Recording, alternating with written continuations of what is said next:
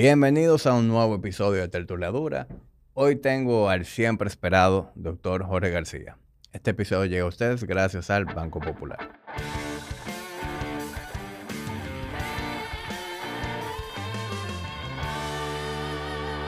Hoy, hoy tenemos al Jorge Médico, porque yo creo que a- aquí a la tertulia vienen dos Jorge García. Viene el médico y viene el pensador fi- filosófico. Eh, Bueno, yo creo que hay un chin de eso hoy también. yo. Sí, hoy también hay un chin de eso. Sí, yo creo que sí. Bueno, pero para crear un poquito de expectativa a quienes están viendo y escuchando, hoy vamos a discutir eh, diferentes cosas alrededor, alrededor del tema de, de la obesidad, que, que es siempre un, un tema muy interesante hablar aquí. Eh, hay diferentes ideas que tú y yo venimos compartiendo hace semanas que creo que van a, a resultar muy interesantes y muy diferentes a lo que las personas eh, acostumbran oír. Coincidencialmente ayer yo te compartí un clip que vi y tú antes de que empezáramos a grabar me, me hiciste varios comentarios sobre el clip. Creo que deberíamos escucharlo de nuevo y, y que ese sea el, punto de partida de, de la conversación de hoy. Es un episodio, es un clip que compartió Bill Maher en sus redes. Tú verás que yo, Bill Maher es un tipo que yo disfruto su contenido. Eh, hay muchas ideas que él tiene, eh, especialmente no relacionadas a este tema, sino más desde el punto de vista político, de sociedad, que me hace mucho sentido, que razonó con él. Aquí eh, sí surgen varias cosas interesantes que, que creo que vale la pena conversar hoy. Ozempic. It's a diabetes drug that they are now using off label to help you lose weight, and apparently it works. Makes your face fall off, but it works. Not fall off, but well, fall off in the, in the vernacular sense. Yeah, I mean, it makes the face look very old. You know, it, but you lose weight, and uh, people are women are taking it. Uh, I guess everybody can. They're now prescribing it to kids under 12. Also, there are new guidelines from the American Pediatric Association. Gastric bypass surgery. You know, I first of all, I got to say, I hate this subject. I don't want to ever be talking about obesity. I'm always the bad guy who has to tell the truth. But I'm sorry, the country is gaslighting me and a lot of other people with a lot of crazy bullshit and I just won't have it. And the sad thing, this sick thing, is that doctors are going along with this new invented Orwellian world where there is no good foods or bad foods, where you can be healthy at any weight, where it's a disease. I'm not going along.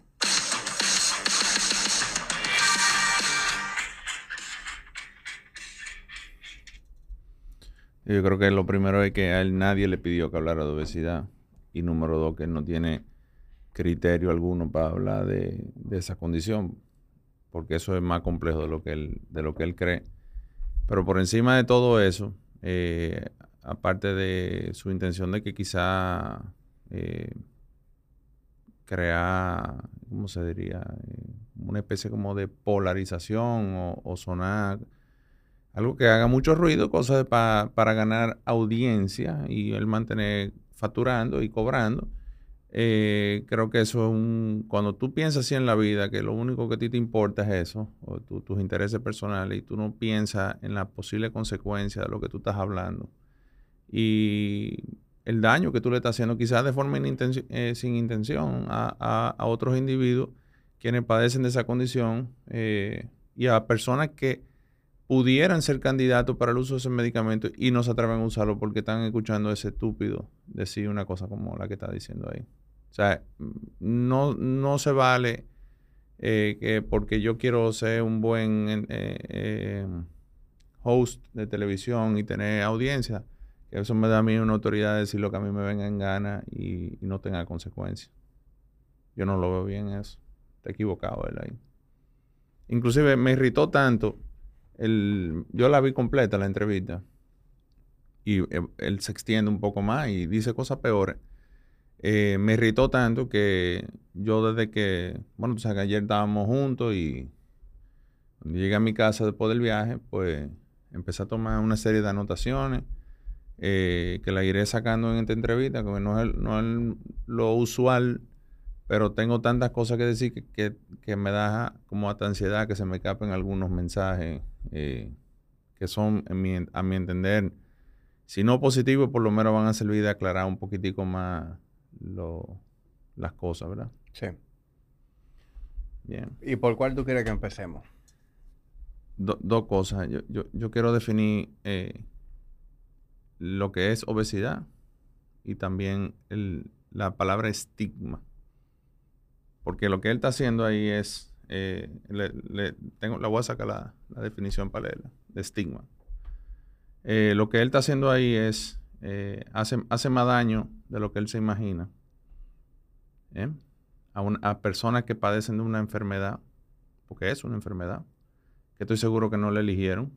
Y entonces eh, eso es lo que hace que empeora más ese estigma. Y dice que en sociología estigma es una condición, atributo, rasgo o comportamiento que hace que la persona portadora sea incluida en una categoría social hacia cuyos miembros se genera una respuesta negativa y se le vea como inaceptable o inferior. Eso es lo que él está haciendo con eso. Eso es, eso es lo único que él está logrando con eso. Y, yo pregunto, ¿con qué fin? Hacer dinero. Eso es todo. Entonces, para mí es tipo una basura. Yo, yo no lo veo, o sea, yo entiendo lo que tú dices, pero yo creo que más que hacerlo por, por dinero, simplemente él no tiene el nivel de entendimiento. Pues entonces no debería de hablar de eso. Claro, porque él está haciéndole daño a la gente. Claro, yo creo que él simplemente no debería hablar. Porque yo que he oído eh, otro comentario que él ha hecho antes, probablemente se está refiriendo a lo ligero que se puede tratar a veces el tema de, la obesidad, que se quiere normalizar eh, o, que se quiere... normalizada está hace rato, porque es normal, o sea, en el sentido de que obedece a la norma, a que lo que es común es normal, pero es una enfermedad. También tú sabes cuál es mi posición con eso. O sea, yo no voy a querer normalizar en el sentido de decir que aquí no está pasando nada. eso tampoco es lo que yo estoy tratando de hacer aquí. Pero el propósito, mm, y te, y te incluyo, y ahorita verán por qué yo incluyo a gente como Jamil y a ese sector. Eh, los incluyo a ustedes porque ustedes también tienen que, eh, y no estoy diciendo que tú no, no lo tienes, pero debería de haber más empatía de parte de todos nosotros que estamos tratando a personas con esa condición. O tú tratas mal a una gente porque le dé cáncer. No. Tú, tú, tú no, echa para allá canceroso. Tú no haces eso. Entonces, porque al, porque al que tiene una condición de salud, porque eso es una condición de salud, que vamos a hablar en detalle sobre ella ahora, eh, ¿por qué hay que rechazarlo y por qué hay que tratarlo así? ¿Por qué? Yo no voy a, yo no voy a ser parte de eso ni, ni lo voy a aplaudir jamás. Entonces, obesidad, que la, las definiciones actuales, eh, y estoy hablando de definiciones científicas, que yo creo que no son eh, equivocadas, pero tampoco son perfectas en el sentido de que hay un tema semántico aquí, eh, donde se obvian algunos pedacitos que son lo que yo quisiera que desarrollemos hoy, porque son definiciones muy BMI céntricas, o sea, son son en función de un marcador eh, cuantificable, que yo entiendo perfectamente que a nivel poblacional es, válido, porque la verdad es que engloba eh, a la mayor, a la mayor parte, de, la, realidad. Pero tú eres un tipo con un BMI de obeso. Sí. Pero también yo reconozco que tú no eres de la, norma. Claro. Entonces, pero porque hay un, subgrupo poblacional que no obedece a, esa definición, eso no quiere decir que la definición del todo es incorrecta. Pero hay que entender que la obesidad es una enfermedad crónica, crónica, y que tiene algo muy peculiar y es que tiene recaídas. ¿Entiendes? O sea, donde el paciente logra en algunos casos logra perder peso, pero lo más común que tiene esa condición es que vuelven y caen. ¿Verdad? Entonces, también entender que no es una solo sobrepeso, por así decirlo, sino que la obesidad también tiene otros factores que son aparte de un producto de un balance calórico energético en exceso, como lo quiere eh, reduce ese caballero. A decir, bueno, el que te está gordo es porque usted come demasiado. Y punto.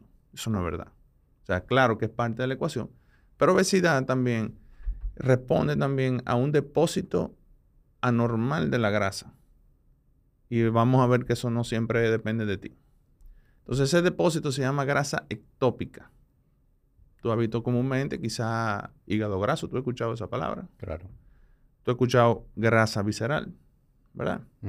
Entonces eso ya es depósito ectópico de la, de la, de la grasa, ¿verdad? Pero ese desbalance de ingesta o balance calórico energético, que es la raíz del problema de la obesidad, nace de un, de, un desbalance neuroendocrino. ¿Verdad? Y otros componentes que van desde genético, ambientales, psicosociales, que como iremos viendo, hasta del microbioma, de la composición de bacterias que tú tengas en tu flora intestinal, factores inflamatorios y cosas que también no dependen de ti, como por ejemplo el uso de medicamentos, de una condición que tú no elegiste tampoco y te tocó. Por ejemplo, tú tienes una artritis y hay, y hay que darte corticoides, por ejemplo, una espondilitis anquilosante, te tienen que dar corticoides, una enfermedad autoinmune que darte corticoides, o tienes una enfermedad psiquiátrica. Hay algunos fármacos psiquiátricos que ah, sabemos que aumentan de peso al paciente, por mecanismo que iríamos conversando ahora. Pero, eh, y entonces, es culpa también, es un vago, eh, el obeso, como lo pone ese señor. Entonces, esas son las cosas que yo quiero ir eh, desarrollando hoy contigo. Genial. Yo creo que, yo creo que eso es un tema que, que hace falta hablar. Y como tú bien dices, la industria, mi industria, que es la de la de los gimnasios, personal training, se ve de todo pero dentro de, del ecosistema yo puedo reconocer que hay eso que, tú mismo bien dices, de que se quiere simplificar el tema de la obesidad a, eso. tú, no, tú no tienes disciplina, tú no tienes determinación, que hay mucho de eso, sí. Hay mucha gente que simplemente falta de disciplina y demás, pero hay que, hay que reconocer que hay personas que, que son obesos por causas ajenas a ellos o porque simplemente no han tenido el apoyo necesario. Probablemente si hubiera más empatía. Eh, Desde luego, claro. Eh, eh, es decir, no es estimular la condición, decir, que no está pasando nada, tapar el sol con un dedo. Claro. Eso no es la, la, solución. Pero quizá un ambiente menos hostil. Y, y óyeme, y eso no es nada más eh, en el mundo del fitness que se ve. Porque tú hablas con una persona que tiene una obesidad importante y que tiene ya con problemas de salud asociados a la misma. Y muchas veces le da vergüenza o no quieren ir a un gimnasio. ¿Por qué? Porque el ambiente no es un ambiente que, eh, digamos, de, donde van a recibir empatía del, del, otro. Tú lo has visto muchas veces. Pero yo me voy más lejos, eh, Jorge. Yo he oído a personas, me han dicho de manera directa, yo estoy esperando rebajar un poco para ir a Body Para Body claro. yo, ¿pero por qué? No, porque ahí la gente está dura. Me da vergüenza así. Que, que, que, es una mala percepción. Porque, porque eso no es cierto. Tú vas a Body y tú vas, gente, a ver gente en toda condición física. Lo que pasa es que si tú conociste Body a través de una persona que, que se ve muy bien y sube contenido, tú puedes generalizar y decir, ah, no, ahí todo el mundo está duro. No, es un gimnasio y todo el mundo está persiguiendo algo distinto y está en una etapa distinta. Mi, mi, mi, mi ilusión o mi visión sería que la oficina del médico tenga un gimnasio siempre. Pero no, no que tenga un gimnasio al lado o, que ocupe un espacio en un mismo edificio. No, no, no, no. Que sea una práctica integrada, holística y de la mano eh, de cobertura de seguro. Porque sí, como yo creo que el ejercicio es medicina y ningún paciente, no importa el estadio donde tenga de, la obesidad, eh, deja de beneficiarse de la actividad física. Yo, yo me pregunto que si los seguros médicos cubren medicina, ¿por qué no, no cubren gimnasio? me, me- me- encantaría ver un modelo de atención primaria así, donde te, medicina, eh, gente con entrenamiento en manejo de obesidad, porque no, no, no, no, no podemos negar, es un problema ep- epidemiológico significativo y, que genera muchísimos costos por todas las enfermedades que se asocian a- a la, a la obesidad. Eh, eso sería un modelo interesantísimo, inclusive eh, hasta eso ayudaría a que el personal médico sea, tenga más empatía y mayor entendimiento sobre lo- aquellos que padecen esa condición y el ambiente en línea eso sirva de un apoyo, como por ejemplo yo siempre he dicho eso bonito del CrossFit, que el CrossFit tiene eso, que es una comunidad. Entonces eso, eso va a animar a que esas personas se sientan más incluidos y por, por supuesto tengan un, mayor resultado, no solamente a corto plazo, sino a mediano y largo plazo también de la, de la condición, ¿verdad? Pero hay que entender que esos individuos, su, su biología le hace difícil a ellos eh, perder peso. Y muchas veces eh, el enfoque eh, que, o la información que anda rodando por ahí también eh, no es necesariamente la adecuada. Inclusive vamos a hablar ahora de, algunos, de algunas hormonas. Que mucha gente dice, ah, pero chequéate eso, que tú quizás, eh, yo creo que la tiroides que tú tienes, eh, que no está funcionando bien y, y quizás por eso que tú no estás perdiendo peso. Y vamos a ver ahora que, que realmente eso no siempre es del todo, sin- ni siquiera significativo. Entonces, por ejemplo, si tú divides, eh, acuérdate que la obesidad no es nada más el, el- el- el- el adiposidad, es decir, cúmulo excesivo de grasa, sino también acuérdate que es donde yo la deposito, ¿verdad? Sí. Entonces, si yo las clasifico, y eso fue una- un grafiquito que hice aquí, no quiero que se me vaya esa idea. Si yo las clasifico las, la- por las hormonas, yo voy a ver que la tiroides, por ejemplo, la T3, eh, yo, yo con la T3 puedo determinar qué tanto sale de mi cuerpo, o sea, metabolizo la, o sea, no vean la, la T3 como algo que me, me, me hace perder peso, porque si, si no es la salida de energía de mi cuerpo. Si yo la tengo baja, eh, pues evidentemente mi tasa metabólica basal disminuye un poquitito y obviamente eh, se me hace más difícil perder peso, pero como causa de obesidad, de que porque yo tenía la T3 bajita, de que me, subí 200 libras, es muy poco probable eso también. Luego de eso de la T3, entonces, y, paradójicamente el obeso tiene T3 más alta, eh, tiene la T3 ligeramente más alta que una persona no obesa por los efectos de la leptina en la TSH. La leptina, el obeso tiene resistencia a la leptina, la leptina hace que suba la TSH y tú falsamente puedes ver un hipotiroidismo ahí. ¿Mm? Sí. Jorge, para, para quienes están escuchando, que pudiéramos entrando en términos un poquito científicos, Ajá. ¿la leptina es responsable de qué? Eh, Eso, está bien, perdón. me- pero por eso, por eso quise clasificarlo, para que se entienda. Ok. O Vamos por T3, eh, triotironina, es una hormona que produce la tiroides, ¿verdad? O sea, nuestro cuerpo, la tiroides produce la T4, nuestro cuerpo la convierte a T3, que es la hormona activa, la que, la que ejerce su efecto. Entonces, básicamente, en un, en un análisis de donde yo tengo balance de qué me entra y qué me sale de energía, pues entonces tengo la T3, que es la que garantiza que salga, ¿no? Que la, la oxide, la, la utilice, ¿no? Luego de eso, entonces tú vas a tener eh, tres hormonas, y lo estoy sobresimplificando, que van a determinar a dónde yo lo deposito.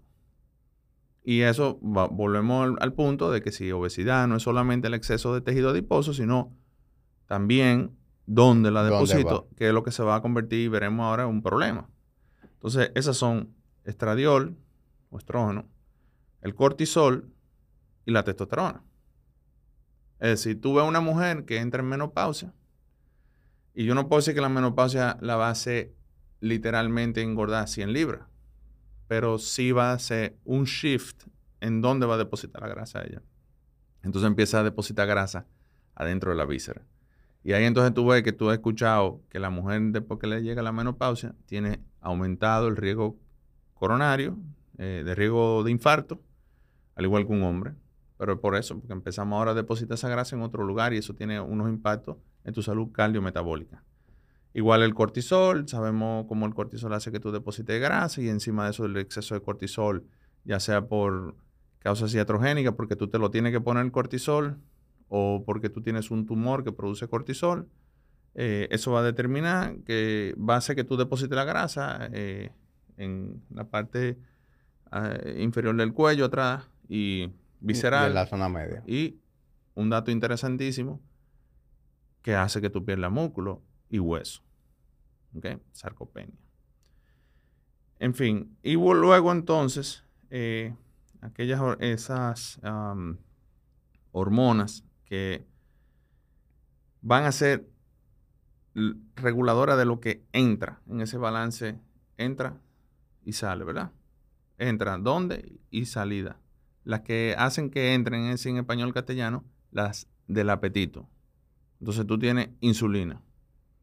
Es decir, si yo tengo un tumor que produce insulina en exceso, me está bajando todo el tiempo el azúcar. Entonces, ¿qué va a pasar si a ti te está bajando el azúcar? Tú tienes que comer. Hambre. Entonces, tú lo vas a ver en un paciente con un tumor, un insulinoma, con un tumor productor de insulina, un paciente que usa insulina, un paciente que toma medicamentos que te hacen producir insulina, que no necesariamente son malos, y en pacientes que tienen resistencia a la insulina. Entonces le baja el azúcar y tienen que eh, machar, es lo que yo digo, la cantidad de insulina machala con lo que tú comes para que no te dé una hipoglucemia. Pero muy buena suerte controlando el apetito, eh, ¿entiendes? Entonces, claro, yo no puedo decir que porque tengo insulina o resistencia a la insulina yo cogí 100 libras. El problema es que si yo tengo las 100 libras de más depositadas de forma eh, ectópica, yo tengo un problema de resistencia a la insulina y por lo tanto vuelvo y digo, buena suerte con controlar el apetito. Entonces, el, médico le dice, come brócoli y pollo y ponte a moverte más y haz más ejercicio. Y no es mentira que eso lo va a ayudar. Pero y, entonces el, ese, volvemos al estigma. Ese individuo va a decir, ah, pero yo no tengo disciplina. Yo no tengo control. Yo no aguanto el hambre. Me lo como todo. O sea, en resumen, a pesar de que tienen las mejores intenciones, tienen, un, una biología. En su contra. En su contra. En su contra. Y luego de eso entonces tenemos la leptina. Es como que yo, y, perdón que te interrumpa, e, es, como que yo te pon, te dé la llave de un Porsche y te diga que no pase de 40 en la carretera. O sea, tú tienes un carro que incluso se te va a agachar. Exacto. Él no está diseñado para eso. Entonces luego entonces tú tienes la leptina, que la, la secretan, eh, es el, tejido adiposo. Y esto entonces es donde viene la parte más interesante y, y, yo sé que eso lo hablamos hace, uff, muchísimo. Uno de los primeros podcasts que hicimos, donde yo te hablaba a ti que el futuro del control de la obesidad iba a ser a nivel de hipotálamo, ¿verdad? Y así ha sido, ¿no? Eh, entonces luego tenemos la leptina, quien regula el apetito. Si yo tengo la leptina en el suelo, en el piso, porque estoy haciendo una dieta eh, ridículamente difícil o, o muy restringida calóricamente, pues mi leptina me va a dar hambre. ¿Entiendes? Tengo la leptina en el piso. Y luego entonces el que tiene obesidad tiene entonces resistencia a la leptina. Entonces, aunque la tengan alta, como un mecanismo, porque cuando tú tienes exceso de energía en tu cuerpo, tu cuerpo aumenta la leptina para que tú la metabolices. Entonces, pero tienes resistencia a la leptina. Y entonces, a respuesta a ese retardado mental, hay individuos que nacen sin receptor de leptina y entonces que me explique él si eso es culpa de ellos, que me explique él si eso tiene algo que ver con la comida que tenemos hoy en día. Y que, fue lo que él dijo, que si había comida buena y mala, algo así. No, eh, y él simplemente estaba siendo sarcástico eh, con ese tema de que ya no hay comida buena o mala. Bueno, entonces, luego de eso entonces tenemos grelina, que la grelina es otro estimulante del apetito. Estos son hormonas que producen ya eh, nuestro eh, tracto digestivo y es base, de, en cierto sentido, del éxito de la cirugía bariátrica, donde te, quitan unas, ah, una porción de algunas células que son productoras de, esta, eh, de este péptido que hace que tú quieras comer más. Y los famosos, que es famoso porque de eso es que ese señor está hablando, los agonitas de las LP1, que él está mencionando, bueno, pues las LP1 son unas, unas incretinas, que son hormonas, eh, péptidos, perdón, que produce nuestro intestino, y emiten una señal al hipotálamo de estoy lleno. O sea, eh, ya me llené y no, me dé más comida y, y hace más lento el vaciamiento gástrico y toda esa cosa. Entonces, ese es actualmente desde el punto de vista farmacológico, la intervención más poderosa que tenemos hoy día y más efectiva y segura. los agonitas de las LP1. Su efecto, vuelvo y lo repito, a nivel de hipotálamo, quitan el hambre. ¿Ok? Sí. Y, de hecho, yo diría que, una de las mayores eh, razones por la cual ha sido tan efectivo eh, en el tema del control de peso. Claro, porque si tú tienes resistencia a la leptina, entendiendo eso eh, desde el punto de vista de la obesidad, y tú encontraste algo que, que te ayuda a nivel hipotalámico, que es donde nace el problema biológico o fisiopatológico en este caso, y viendo los modelos de individuos que nacen sin leptina o sin el receptor de leptina y vemos lo que le pasa, que eso se le llama la obesidad en edad prematura, que a eso fue que él se refirió con como una barbaridad que la Sociedad Norteamericana de Pediatría Quiero usarlo en niños menores de 12. Está aprobado. Pero esa no es una aprobación abierta a todo el que le parezca. Es para dos casos que lo amerita. Correcto con las indicaciones según criterios que están muy bien hechos, donde se clasifican las intervenciones y las recomendaciones en base a dos parámetros que son severidad de la condición y el grado de la fortaleza de la, evidencia científica en el tratamiento. Entonces se clasifican de mejor a peor los tratamientos. Y evidentemente eso va muy de la mano del marco de la seguridad. Que quiero que tú sepas algo. Una de las cosas, independientemente del beneficio o no de un medicamento, una de las cosas que a mí me gusta ver en un ensayo clínico es cuántas personas terminaron el, ensayo clínico. Aunque le haya dado el mejor de los resultados, si, si de 10.000 gente que hicieron un ensayo clínico terminaron eh, 3.000, eh, aunque ha sido una maravilla el fármaco en su resultado, como que a mí no me... Claro, o, un 30% de, de, Más de un 30, un 70 en este caso. No, es decir, que solamente un 30%. Exactamente. Claro, hay criterios que ya cancelarían el estudio, de memoria no me lo sé, pero en el caso de los agonistas de las LP1, eh, oscila entre 1,24 y 1,27% de los, de los candidatos que terminaron el estudio. Eso, eso, eso es muy bien, eso es muy prometedor porque eso le da más peso a ese estudio. Eh, aparte de que literalmente destruyó al placebo, lo destruyó. Y ambos casos tenían eh, eh, intervenciones de cambio de estilo de vida agresivas. Agresivas, agresivas, agresivas. Y era, estamos hablando de cuando ya llegaban a dosis terapéuticas, en el caso de la semaglutide era como un 20% de pérdida de peso versus un 3% en el, en el placebo. Tú sabes lo que tú quitaste un 20% de lo que tú pesas. Esos son números de bariátrica. 10% de reducción de lo que tú pesas, ¿eh? de, tu peso corporal, eh, te baja. Esto es dramático, es un cambio dramático. pero desde el punto de vista de prevención cardiovascular, los beneficios, eso es, eso es algo que ustedes no se imaginan lo, beneficioso que es eso del punto de disminuir riesgo coronario. Entonces, ¿qué es lo que está hablando este tipo de que... Eh, Criticando que se esté usando en niños. Sí, como que no, no, es, no es que lo estamos poniendo a la paletera. No, exactamente. Ni, ni, ni, ni quiere decir que porque se está usando el medicamento, eh, se está dando espalda a los cambios de estilo de vida. Porque lo, interesante de esto es que si tú tienes una biología en tu contra, que no te va a permitir y te va a hacer tener, y volvemos a la definición de la obesidad, que es una condición crónica que contempla recaídas, esto es, una, esto es un fármaco que te va a permitir a ti integrar a tu vida los cambios de vida que tú sabes que tú tienes que hacer. pero te, lo- te va a ayudar a que tú lo logres. Te va a crear un ambiente donde tú vas a salir del hoyo.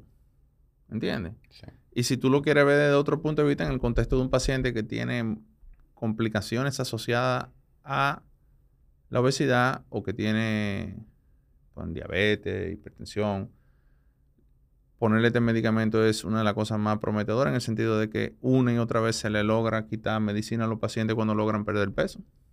Entonces es una intervención mala. Posible. Ahora, yo no. Cuando yo oí el término, yo automáticamente dije, bueno, número uno es una estupidez y número dos es una estupidez por la siguiente razón. Ese- eso, yo llegué a esa conclusión sin entrar en términos científicos. Para mí, simplemente recurrí al sentido común. Tú me darás la respuesta científica, pero es el Ozempic Face, la cara de Ozempic. Ujú. Cuando a mí me dijeron eso, porque hay videos sobre los Ozempic Face que se han hecho vi- virales, yo no, pero que es una mierda. Cualquier persona que tenga una pérdida de peso dramática se le va a reflejar en la cara, sea con Ozempic, sea con una bariátrica o sea con simplemente estilo de vida. Si tú eres una persona ya de cierta edad, tú no tienes la misma elasticidad en la piel, tú no tienes el mismo colágeno que cuando tú tenías 20 años tú pierdes 40 libras, 50 libras, no se va a reflejar en la cara. Entonces, no podemos reducirlo a que, a que los Ozempic te provoca que tu Claro. cara luzca diferente. Claro. Eh, mira, a- al, el que verdaderamente necesitaba la medicación, porque tampoco quiero yo que aquí se, se, se lleven la, la falsa impresión de que yo ando Promoviendo. promoviendo y empujando medicación. Eso tiene sus indicaciones. Entonces, aquel que realmente lo necesitaba, ¿m? yo creo que lo menos que le va a preocupar es que La cara. la cara le esté aflojando el pellejo o algo. Y para eso hay buenos cirujanos plásticos, hay 10.000 equipos modernos que rompen colágeno y hacen que se formen de nuevo y tensan la piel. Hay, hay tecnología. Eso se resuelve después. Pero eso es estético. Ahora, lo que a mí me llama la atención de eso es que el, el término eh, Ozempic Face. ¿verdad? Sí. Bueno, eso también nace del otro lado de la vagabundería, donde en Hollywood, por ejemplo, en Estados Unidos hay escasez de ese producto. Y, y eso tú te dices, bueno, pero ¿quién es que lo está usando? O sea, es al mercado al cual está destinado, que en el caso de la Ozempic es a los diabéticos. En el caso de Wegovy, que es exactamente lo mismo que semaglutide, está destinado a, a la población eh, eh, obesa y por eso que él dice off-label use, pero ambos son semaglutide. Es un tema de que no hay. O sea, no, no encuentras el producto porque hay una escasez porque se hizo viral en TikTok, se hizo viral en YouTube, de gente documentando cómo eh, han perdido peso. y- Ya, todo el que quiere perder 10 libras, 15 libras, está usando Ozempic. O, lo que encuentre. En realidad o se-. Inclusive, va- me voy más lejos. Hay, hay gente lo suficientemente loca que está utilizando eh, eh, péptidos de compound pharmacies eh, que son supuestamente semaglutide y lo hacen en su casa. Eh, es el- es- es porque, ¿Cómo así? Explícame eso. bueno, eh, hay compañías que fabrican ese péptido eh, en condiciones o laboratorios que no son aprobados por la FDA y lo mezclan en la el paciente compra esos viales vienen en un polvo perdón vienen en un polvo y lo, lo diluyen en, En agua destilada. en agua destilada o realmente o solución bacteriostática, mejor. Y hacen esa locura y se lo ponen en la, en la casa. O sea, para que tú entiendas que la vanidad mueve el mundo. O sea, eh, nadie le importa. Porque hay un, hay un principio que evidentemente de este lado del mundo, donde no es socializada la medicina, la gente le importa poco, pero no saben que eso también le está haciendo daño. Que es el, el principio de la justicia. El principio de la justicia quiere decir la distribución equitativa de los recursos. A- Y evidentemente clasificado en función de el que más lo necesita, el que menos lo necesite, ¿verdad?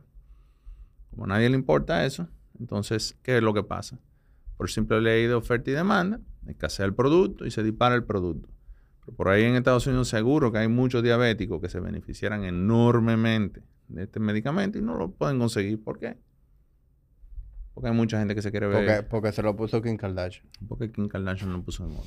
Entonces, no es que el producto en su mecanismo de acción tenga algo específico que produzca un problema en la cara, pero si tú pierdes peso muy rápido, ¿qué tú crees que va a pasar? No le está dando chance a esa piel que retraiga. Y si tú, y si tú no eres jovencito, pues evidentemente entonces la capacidad de, que ese colágeno vuelva a retraer eh, eh, baja.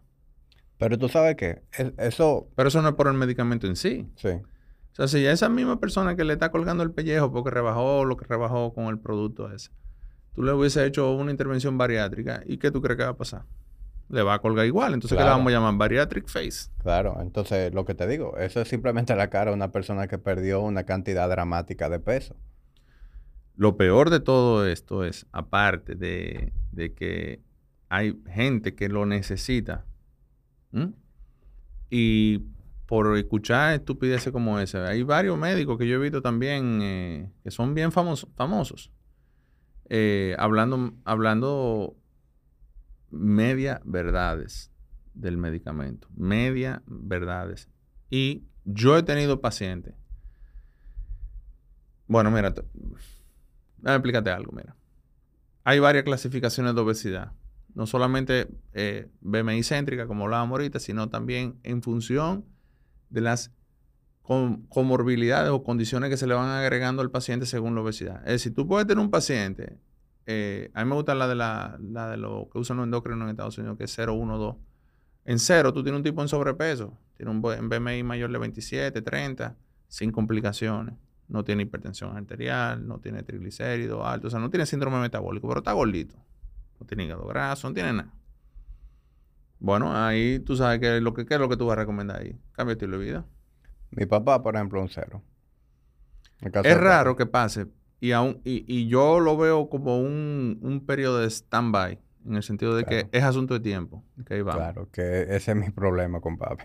Inclusive, eh, sabemos eh, que la enfermedad, la aterosclerosis o la enfermedad coronaria progresa más rápido en estos individuos, aunque no tengan ningún indicador visible de, daño o de problema metabólico, ¿no? Eh, o sea, yo lo veo como un punto de inicio, ¿no? Donde todavía no ha manifestado y generalmente obedece a gente joven. O sea, eh, el joven con, con buen sobrepeso, eh, entra en edad y evidentemente van a aparecer, o muy probablemente van a aparecer eh, ciertas condiciones. Que dicho sea de paso, ese estúpido también dijo que no hay un solo obeso que ha llegado a los 90 años. Yo conozco pila. Yo también. Yo conozco pila y está hablando mentira, de nuevo. Entonces, yo no estoy diciendo que eso es bueno, pero también no es una condena a muerte absoluta, ¿eh? Luego entonces está el estadio 1, donde ya empiezan a aparecer algunas complicaciones, y ya estadio 2, donde ya la cosa está bien fea. Pero todo el mundo en los tres puntos se va a beneficiar de algún tipo de intervención. Y en base a esa clasificación de BMI más cintura, el perímetro abdominal, que va a variar de población, o sea, de raza, eh, baja un poquito con los asiáticos, sube un poquito más con la raza negra, raza blanca, y así. Pero todos esos parámetros tú lo tomas, lo que se llama eh, un, análisis holístico del paciente, que si tiene presión alta, un factor uno que tú tengas hipertensión, ya, ya tú no eres un cero. ¿Entiendes? Entonces ya abre campo a otras intervenciones que van desde farmacológicas, que hay varias aprobadas por la FDA, semaglutida es una, que está muy de moda, pero realmente hay varias. Hay varios medicamentos que están, eh, Olistat, por ejemplo, que a mí yo no me, no, me lo tomara ni loco. ¿Ese, eh, ¿Ese cuál es? No, no porque no funcione ni que sea inseguro, es que eso te hace evacuar, eh, inhibe la lipasa y te hace evacuar la grasa. Ah, ese, ese tuvo de moda. Sí, y funciona, y funciona, y te baja los lípidos, o sea, tiene su cosa buena, pero yo por, por, por, yo no voy a estar, ¿entiendes? En eso, pero funciona. Es decir, abren campo a intervenciones eh, farmacológicas o quirúrgicas. ¿Mm? Entonces, ese tipo de publicidad, el otro día llega un paciente, un, paciente a mi consulta. Él, él, contactó a Brenny y él estaba muy enojado porque él había decidido que él no quería utilizar semaglutide. Eh, ni liraglutide, ni semaglutide, ni ninguna. Que no quería usar nada de eso porque él vio en un programa que eso hacía daño. Yo le dije a, a Bren, no, no, no, dile que venga, que yo lo recibo con mucho gusto y le explico, quiero explicarle en persona todo, porque también la decisión no es mía, la decisión es del paciente. Yo sugiero, según lo que yo entiendo que le conviene al paciente, pero el que decide es el paciente, ¿verdad? Él se sienta delante de mí. Te está hablando de un individuo con un BMI de 34, hipertenso, con esteatohepatitis, que es grasa ectópica en el hígado, esteatosis hepática, con inflamación. Ese tiene inflamación del hígado ya. Entonces, tú sabes que eso va, con el paso del tiempo, se va a convertir en fibrosis y luego en carcinoma eh, hepatocelular. O fallo hepático también. Entonces, tiene 3, 4 triglicéridos altísimos, colesterol altísimo, presión alta, eh, o una obesidad. Y él se queja en la consulta que él no controla su apetito. O sea, me lo está diciendo. O sea, no puedo controlar mi apetito. Y, entonces yo tengo que crear un déficit, porque no es mentira que hay que crear un déficit calórico. Claro que hay que crear un déficit calórico. Pero él, él, él yo le digo, pero tú estás pensando bien lo que... O sea, yo eso lo expliqué. Incluso hay, hay un cálculo que se llama FIP4, donde tú de ahí decides si va a mandar ese paciente al hepatólogo para hacerle un fibroscan, para ver el grado de fibrosis que pueda o no tener el paciente. O sea, es un paciente que es demasiado joven, con un paquetón de complicaciones, pero que él vio a un tipo, apellido Jaramillo, diciendo que eso era malo. ¿eh? Entonces, ah, ¿qué es peor? ¿Qué es peor? Poner tu medicamento, que es seguro, o que corre el tiempo con tu condición, que yo sé que bajo la definición de que es crónica y con recaída, él va a fracasar. Pero cuando vuelva, no necesariamente ya él va a estar en una posición de utilizar eso. Y puede que yo le diga, vete al bariátrico ya. ¿Entiendes? Entonces, en ese sentido, esa desinformación, yo no estoy de acuerdo con dárselo a todo el mundo. Yo no estoy de acuerdo con que el que no, que no tenga indicaciones lo use. Pero, pero creo que... No se puede simplificar de esa manera. Y se, y se está auto preparando para el fracaso. Porque yo sé que va a fracasar. Y no es porque él sea mala persona, ni mal paciente, ni indisciplinado. Inclusive, eh, yo no tengo ninguna pasión por el tema, porque ese tipo me dijo, doctor, no pierda su tiempo explicándome nada. O sea, no me importa lo que usted me va a decir. Yo como quiero respiré y se lo explique con calma. Pero para que él se vaya de ahí consciente de que su condición no es estática y que va a seguir progresando y que según toda la data estadística que hay por ahí, yo sé que él va a fracasar. Es, es muy, muy poco probable que él va a tener éxito. Y si tiene éxito, es altísimamente probable que él va a tener una recaída.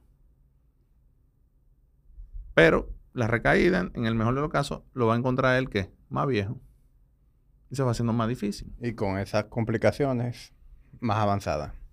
Y de igual manera, entiendo que hay algo que se está olvidando en todo este proceso y toda esta, esta habladera de medicina y de, de obesidad, es la masa muscular. Es decir, nadie está pensando que hay la posibilidad de una obesidad sarcopénica el músculo juega un rol tan importante en donde yo voy a, en mi salud metabólica. Sí. Y va a afectar enormemente un concepto llamado partitioning, que es para dónde va a coger lo que yo como. Hay personas que tienen el umbral de insulina en el tejido adiposo más bajito y depositan grasa sana. Pero vamos a llamarle, no sé si el término es del todo correcto, pero por falta de, otra palabra, vamos a llamarle así, grasa sana, o sea, grasa donde se debería depositar. Entonces, ese tipo de personas, eh, si pierden el tejido muscular porque que, ah, me quiero sacar los cuadritos, quiero perder peso, eh, y se ponen a utilizar un fármaco anorexinógeno o, que tenga inhibición del apetito a nivel hipotalámico, no por vía de anfetamina ni nada de esas cosas, sino por GLP-1 y cosas así. Pero lo hace sin ejercicio. lo hace sin la mano de un experto. Porque si, si bien es cierto que es importante no perder la masa, en este caso es, extremadamente importante estar en manos de alguien que sepa lo que está haciendo, porque en, en el ámbito de la restricción calórica energética, perder músculo es muy simple. Y si tú haces un programa mal hecho, te jodiste. Entonces, ese tipo de individuos que no tenían indicación del uso de esos fármacos, se monta en ese medicamento, pierde un viaje de músculo, que también es cierto que puede pasar, porque lo hizo solo, no tuvo acompañado de alguien que sabía lo que, estaba, eh, lo, que se estaba haciendo, no tuvo un, soporte ni de nutrición ni de actividad física adecuado, de ejercicio, perdón, eh, adecuado, y termina, es verdad que baja peso, pero termina ahora con una, con una pérdida eh, importante, una sarcopenia, y ahora su, metabolismo o su biología en este caso varía y empieza ahora a depositar la grasa de manera ectópica. Y ese individuo no está más sano. Claro. Y si lo hizo por motivos estéticos, tampoco fue una mejoría real. Porque pasó a ser simplemente una versión reducida de lo que era y cuidado sin más deteriorada, porque perdió masa muscular en el proceso. Es el, ese es el, verdadero problema que yo estoy viendo con el mal uso de esos medicamentos. Porque yo te digo, mis pacientes que tienen indicación, a quienes yo les escucho, me dicen, yo hago una historia clínica. Y en base a eso yo decido, con los análisis y toda la cosa, si ese paciente puede o no puede, o debe o no debe. Y yo debo reconocer que al inicio de cuando yo empecé a utilizar ese tipo de intervenciones, sí me pasaba eso. Yo veía que bajaban 10 libras y 7, 6, 6 7 libras iban de músculo. ¿Qué yo hice? Reajuste de todo.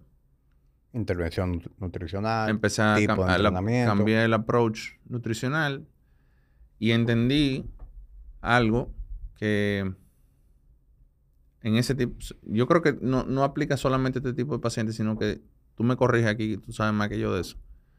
Pero creo que todos deberíamos de, contemplar que el gimnasio no es el lugar para tú ya perder grasa ni peso. No el gimnasio, sino el, entrenamiento, tu hora de entrenamiento real. O sea, tu hora de entrenamiento con propósito. porque uno hace diferentes tipos de actividades físicas a lo largo de la semana. Tú puedes hacer un deporte, tú puedes ir al parque porque te gusta moverte, te gusta recrearte, estar de libre. Y hay una parte de tu actividad física que, debe tener un propósito. ¿Por qué yo fui al gimnasio hoy? Y ese, ese tiempo que tú pasas en el gimnasio debe ser destinado a tu ganar fuerza y ganar masa muscular. Entonces, la gente tiene que estar clara de que cuando yo voy al gimnasio a hacer un entrenamiento de resistencia, de fuerza, mi propósito no es quemar calorías. Mi propósito es hacerme más fuerte y preservar mi tejido o, idealmente incluso crear nuevo tejido. Entonces, a ver, eh, y es un error que, yo veo a diario. O sea, tú ves a la gente en el gimnasio, ah, pero eh, cuando yo hice el entrenamiento el otro día, yo quemé 400 calorías, hoy nada más quemé 296. Eh, tenemos que hacer algo diferente. No, tú, el propósito de este entrenamiento no es buscar un máximo de, de calorías quemadas, es estimular Exactamente. Es estimular fuerza, ganancia masa muscular. Otro día que tú vengas a hacer otro tipo de, entrenamiento con otro sistema energético, con otro tipo de propósito, pues sí, podemos perseguir. Pero lo que es entrenamiento de fuerza tiene que ser bajo ese propósito. Que creo que estoy llegando a la misma conclusión que tú con Exactamente, la misma conclusión. Eh, en estos pacientes yo, yo estoy siendo un poquito más, menos abierto, o sea, más eh, estricto en el sentido de, mira, gimnasio para coger fuerza, punto. Hay que tener un, hay que tener un objetivo de fuerza. Porque esa es la forma más eh, lógica de yo garantizar que en un déficit calórico energético, aparte de lo que yo voy a hacer con la nutrición del paciente, pero sabemos que vamos a crear un déficit, pues al final de cuentas el fármaco va a funcionar si, si tú haces un déficit, ¿no? Lo logra. Entonces, el gimnasio eh, es difícil que tú cojas hipertrofia en un déficit, lógico.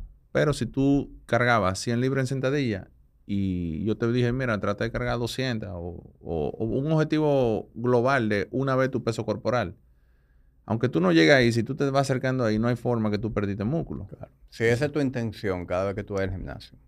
Exactamente. Entonces, eh, eso me da cierta protección ante el déficit calórico. Y entonces ahí es donde entra otro de los grandes problemas que nosotros tenemos en el ámbito social y ambiental de la obesidad.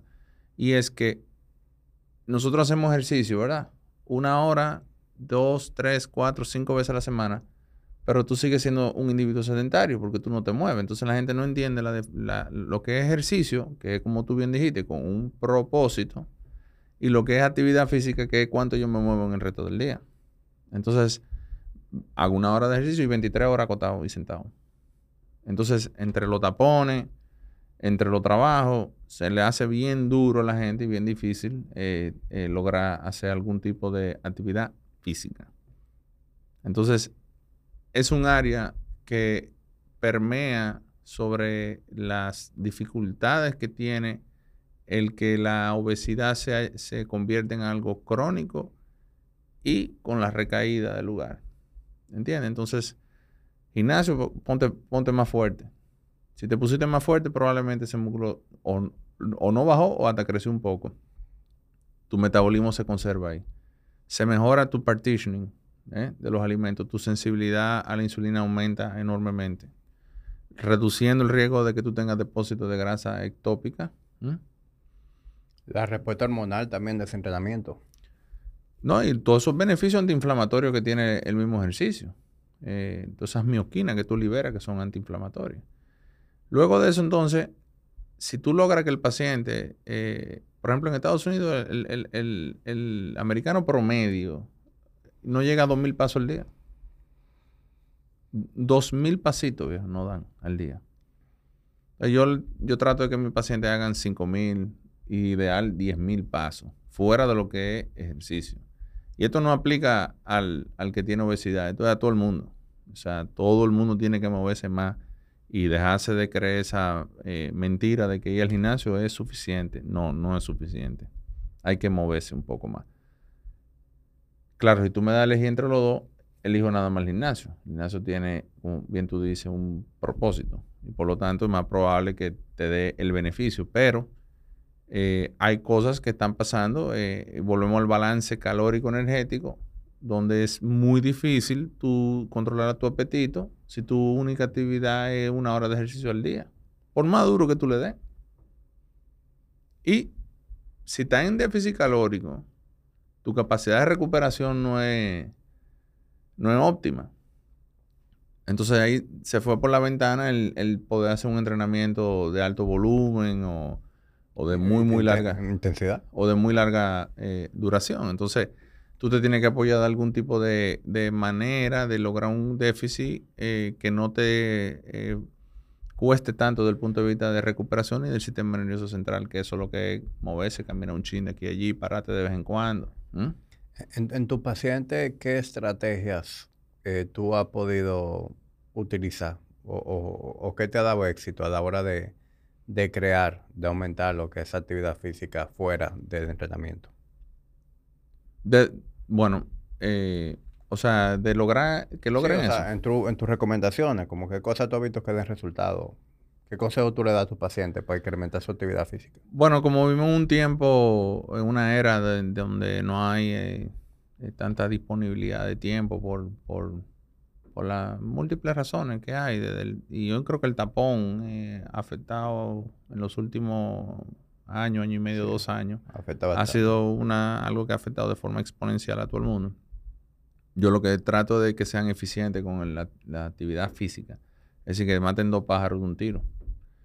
Eh, esa, es la única estrategia que yo me he inventado. Porque, por ejemplo, yo quiero leer, a mí me gusta mucho leer, porque no estoy oyendo audiolibros cuando me pongo a moverme en mi casa, que se flexibilicen con el concepto de, de actividad física, en el sentido de que no hay que ir a un parque para caminar, porque ya entonces ya eso cae en ejercicio. Yo le digo, en tu propia casa, muévete, no coja el ascensor, sube la escalera, eh, parquéate más lejos en el supermercado. no te parques coño al lado de la puerta. El dominicano peca de esa vaina. Eh, a mí me encantaba un ejemplo que ponía un, doctor, que era el eh, que me dio clase, el doctor Nepomuceno, que él decía que en Alemania los médicos se parqueaban en el parqueo más lejos, el que llegara más temprano.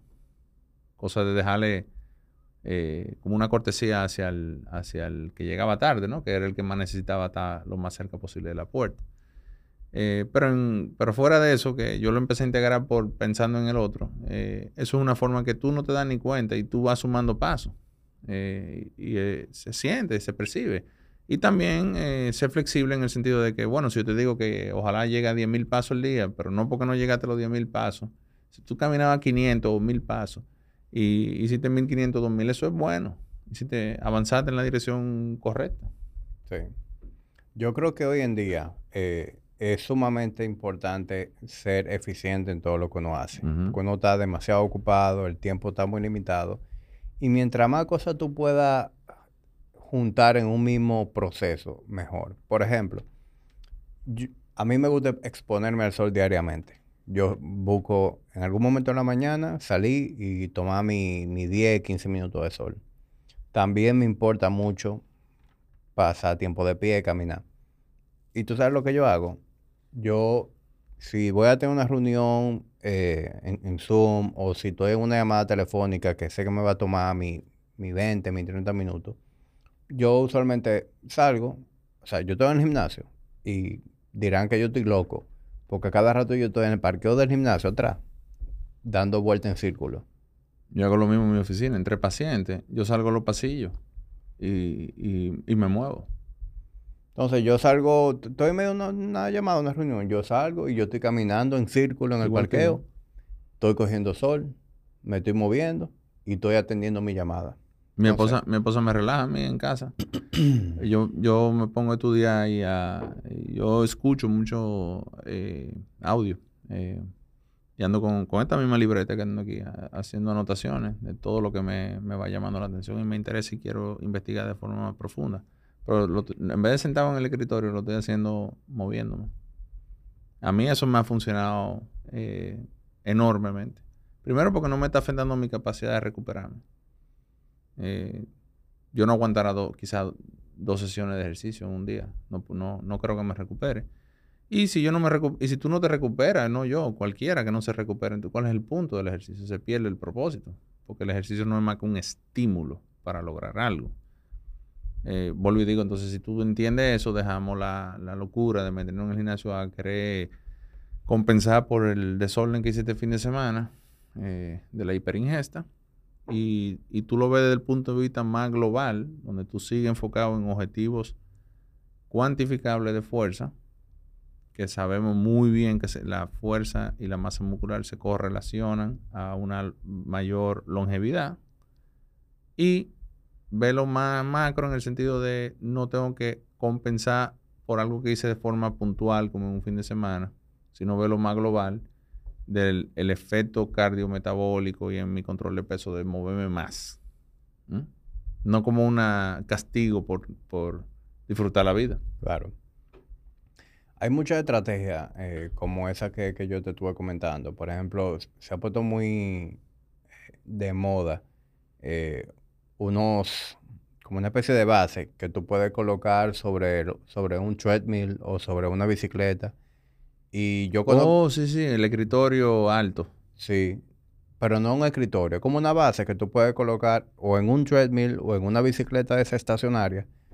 Y mucha gente que tiene, porque hoy en día mucha gente trabaja remoto, tiene muchas reuniones en Zoom, hay gente que se pasa una mañana entera en Zoom. Entonces, gente que está sosteniendo reuniones mientras camina o mientras está en la bicicleta. Evidentemente no es para que tú andes eh, jogging en medio de una reunión, sino que tú vas caminando a un pace en el que tú puedes mantener tu aliento, en el que tú puedes mantener la concentración en la conversación que tú estás teniendo. Pero ahí tú estás precisamente siendo eficiente con tu tiempo. Claro. Yo vi, yo vi como un escritorio alto una vez. Y tienen como un, un treadmill abajo. Pues a lo mejor estamos hablando de lo mismo. Pero, o, de algo parecido. Pero chulísimo todo eh, eso. A mí, a mí me encantan eh, ese tipo de cosas. Eh, y es que, viejo, tenemos que ser eficientes. Porque hay que reconocer que estamos bajo mucha presión, tenemos mucho trabajo. Claro, y, Eh, y- y- y- y- y repito, o sea, volviendo, la obesidad es una condición multifactorial. Es multifactorial. Y déjame decirte, hay enfermedades como un Prader-Willi, que es una enfermedad genética. Si tú buscas, si tú tomas la molestia de buscar las recomendaciones del manejo de la obesidad en Prader-Willi, tú vas a ver que literalmente te mandan a ponerle candado a la despensa.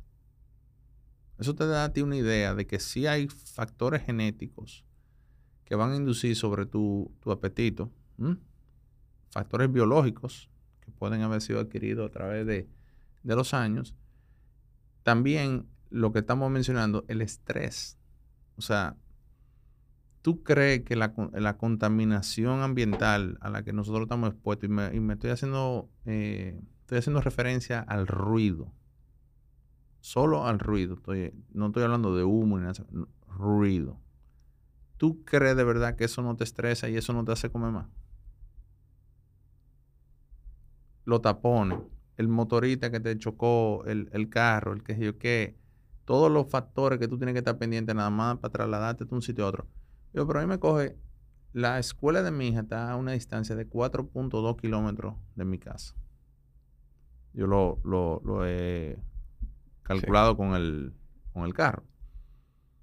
Y, a- y esta mañana yo la fui a llevar, viejo. O sea, a las 7 y cuarto yo salí de mi casa. Llegué a mi casa a las 9 y 15, viejo. Dos horas. Dos horas. Y eso es sin agregar que algún funcionario se le antojó pasar por ahí a esa misma hora, porque te va a chupar fácil dos horas y media. ¿Tú crees que eso no te está afectando y no te está quitando tiempo para tú descansar y hacer actividad física? Sí. No, y ahí entonces... La como- disponibilidad de comida también. La disponibilidad de comida que tenemos. Y, y no es solamente la disponibilidad de comida. Es lo, el sabor de lo ultraprocesado. Es el, el, el hyperpalatable. No sé cómo se dice en español eso. Yo le digo hiperpalatable. O sea, No sé si la traducción es correcta, pero eso mismo. ¿Tú crees que eso no juega un rol? Ah, que a ti nadie te puso una pistola en la cabeza. Y nadie te obligó a eso. Pero ¿y qué tal si tú vienes de un hogar donde tus padres, con su buenísima intención, te daban esas cosas sin ningún, sin ningún propósito más que, que darte lo mejor que ellos entendían que te podían dar? claro. y tú te acostumbraste a eso. A ti un brócoli te sabe a cartón. Eso es difícil de luchar contra eso. Y eso, y, y tú eras responsable de lo que tú hacías en tu, en tu infancia. No. ¿Entiendes? Entonces, hay, hay muchas cosas y, y- y- y faltan factores inflamatorios que sabemos muy bien que van teniendo un rol también. Eh, el no dormir, ¿m? porque también tenemos un bombardeo sensorial al que estamos expuestos todos. Eh, remóntate, viejo, a, a la época de nuestros padres cuando eran jóvenes. Había un horario de televisión, no que se lo ponían en casa, es que había un horario que de había, una, televisión había una programación de la... de tal hora a tal hora y se acabó. Claro. Ahora no. Entonces ahora tú tienes un, un input sensorial grosero y, y el insomnio se sabe, o sea, el no dormir se sabe muy bien que hace que te, de una, una simple noche, una simple noche de no dormir, te aumenta más de un 30% lo, la resistencia a la insulina. Eso, eso por un lado. Y viceversa. Y cuando yo hablo de resistencia a la insulina en este contexto, para que ustedes entiendan, es los mecanismos adaptativos que tiene nuestro cuerpo de forma inmediata para hacer que tú comas más. ¿Entiendes? Como compensatorio a un estresor, que fue no dormir. Claro. Ni hablar de abuso de sustancia. También. Que tú dices, bueno, pero a mí me da lo mismo tomar o no tomar. Hay gente que tiene menos concentración o más concentración del alcohol deshidrogenasa en el estómago y son los que están más propensos o no. Una persona que, que tolere mucho alcohol y no se emborrache, esos tigres que aguantan, o esas mujeres que aguantan muchísimo, esos son los individuos que tienen por genética ¿eh? una concentración X del alcohol deshidrogenasa y son más propensos a ser adictos al alcohol. ¿Por qué? Porque le meten más cantidad al cuerpo. Y una gente que se toma un traguito y se, se prende, ese es un individuo muy poco probable que va a ser alcohólico. Eso se hereda, eso se transmite. Entonces tú dices, ¿y qué, doctor? Pero estamos hablando aquí de obesidad, ¿qué te estoy hablando de alcohol? Ajá. Y yo no dije que la obesidad tiene un componente eh, de depósito ectópico de grasa. Chequea el hígado a una gente que beba mucho para que tú veas. ¿Y qué tiene el, el que bebe mucho? Exceso de triglicéridos. Entonces, son cosas que se van sumando una con la otra. No es tan sencillo como decir fulano un charlatán, fulano come mucho.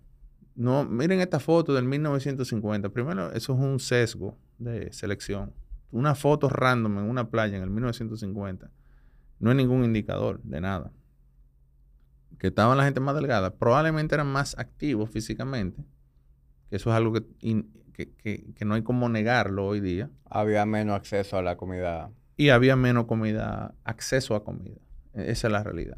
Eh, hiper, hyperpalatable. foods. ¿no? Y, y literalmente nunca fue tan barato como ahora llenarse el estómago.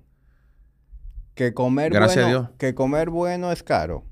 Sí, es costoso. Pero simplemente echarle algo al estómago nunca ha sido tan barato como ahora, yo creo. Pero ahora yo te voy a decir algo. Ni tan fácil, evidentemente. Ahora, ahora yo te voy a decir algo. Eh, el tipo dijo ahí, estos médicos se están inventando ahora un mundo imaginario en el cual no hay alimento ni bueno ni malo. ¿Verdad? Ok.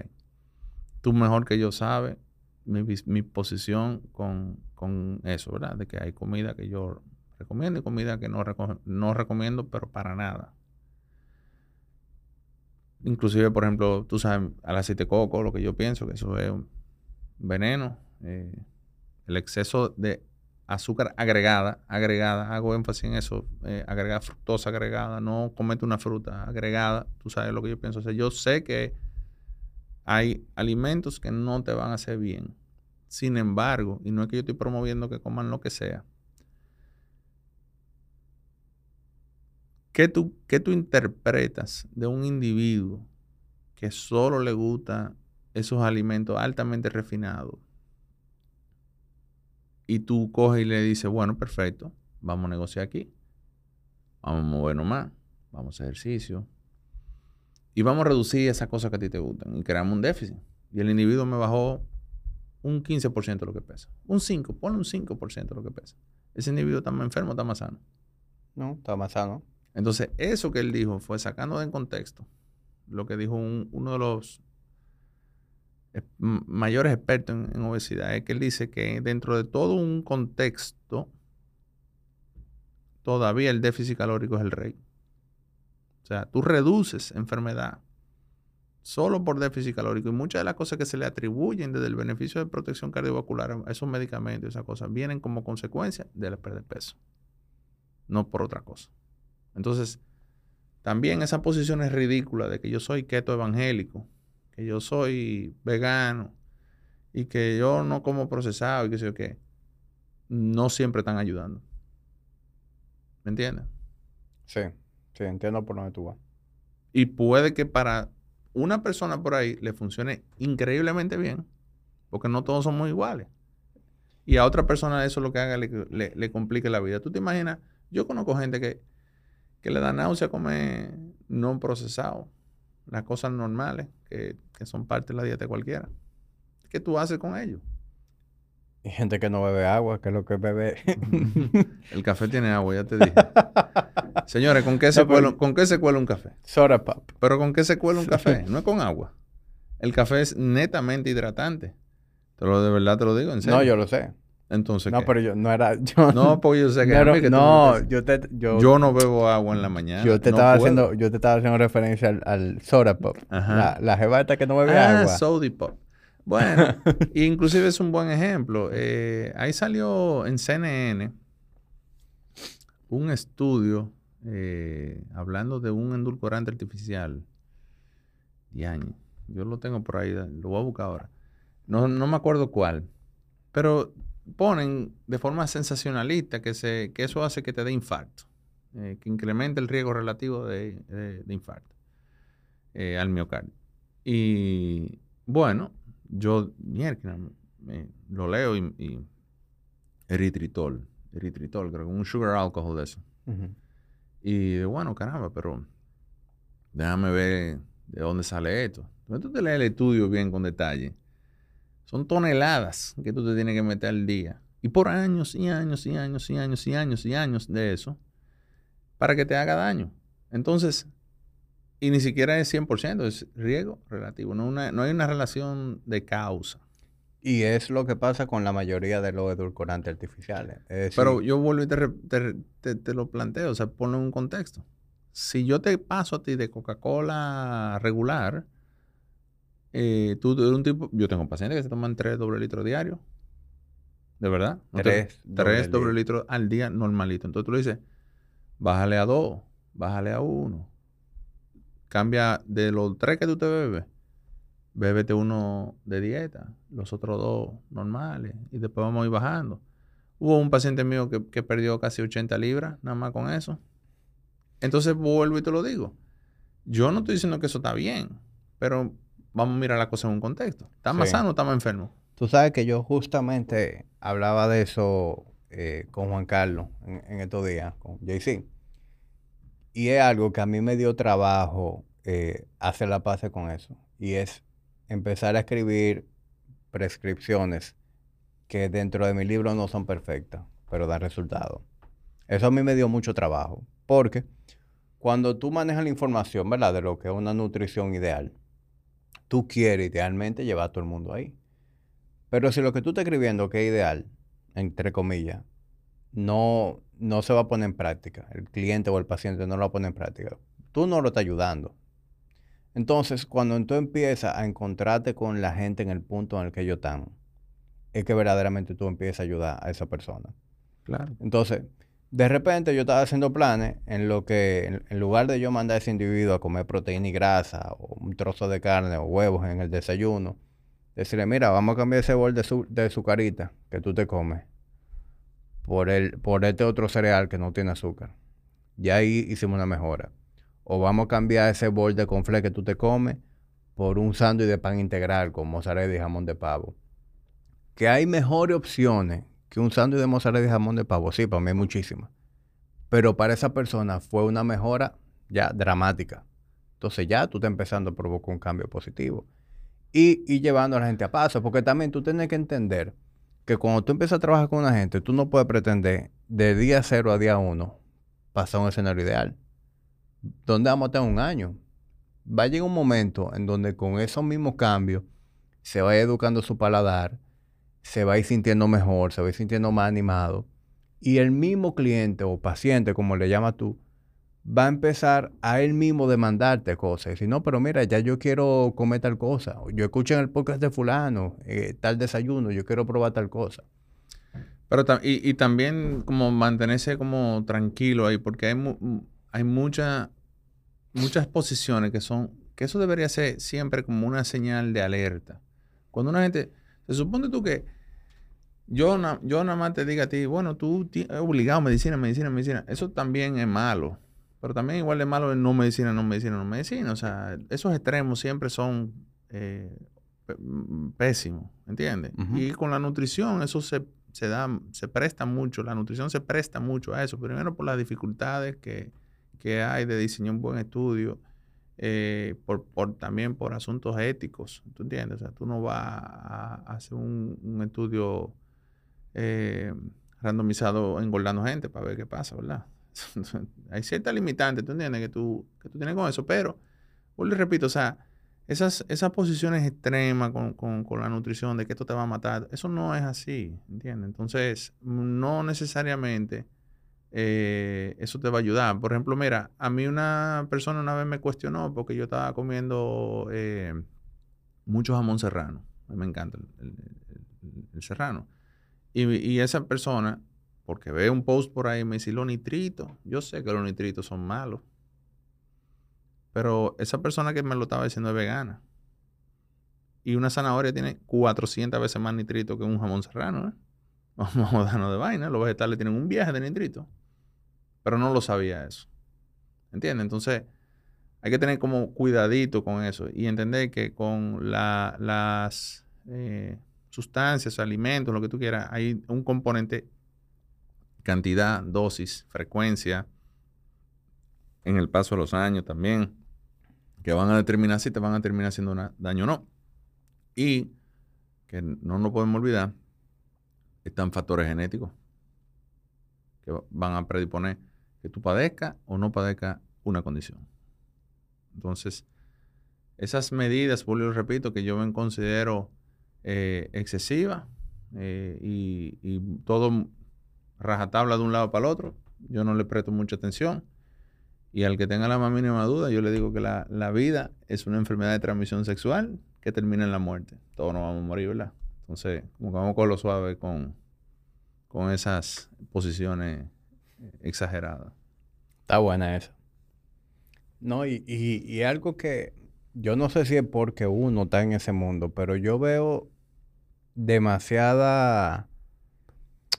Yo veo una y otra vez este ciclo que se repite de personas, personalidades que se ponen de moda en la industria promoviendo estrategias nutricionales y siempre eh, cayendo en esos extremos. Eh, Pero por eso que hay esos fracasos en el manejo de la obesidad, porque no ha habido una conducta de empatía ni, ni una intención de, de entender la, la, la complejidad. A mí me agarró una, una, señora que no es mi paciente.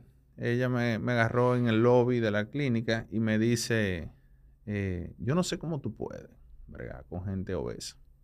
Porque yo, yo no tolerar esa vaina. Todo el mundo sabe lo que tiene que hacer. Esa ignorancia, que tan ignorante es esa persona con lo que está diciendo como aquel que dice que la obesidad no es nada. O sea, esos dos extremos también volvemos a lo mismo. O sea, lo hemos dicho, que, en, los extremos se pierde el sentido común. O sea, pero la gente no le ha interesado eh, ser, eh, entender el proceso, ponerse en el zapato del otro, educarse adecuadamente. Y eso no se limita a, la población general, eso a la población médica también.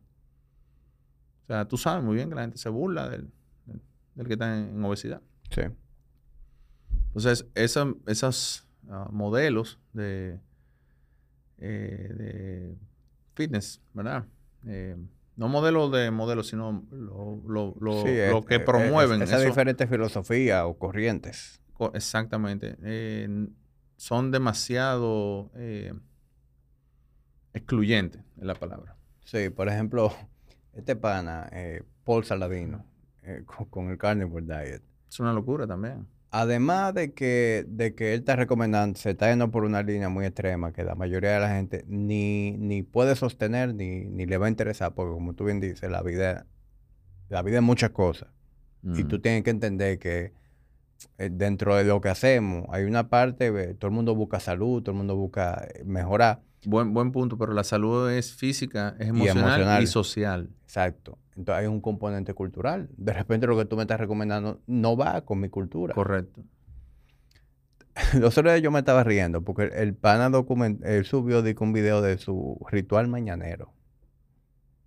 Y eran las 11 de la mañana. Yo, el, tipo oh. todavía, el tipo todavía estaba en el ritual mañanero. No, pues, yo me levanto y yo como X tal cosa, y yo me voy y estiro en el sol, y después me bebo tal cosa y, y surfeo en la playa y llego y me ducho y como tal vaina. O sea, el tipo vive de una manera paradisíaca, literalmente.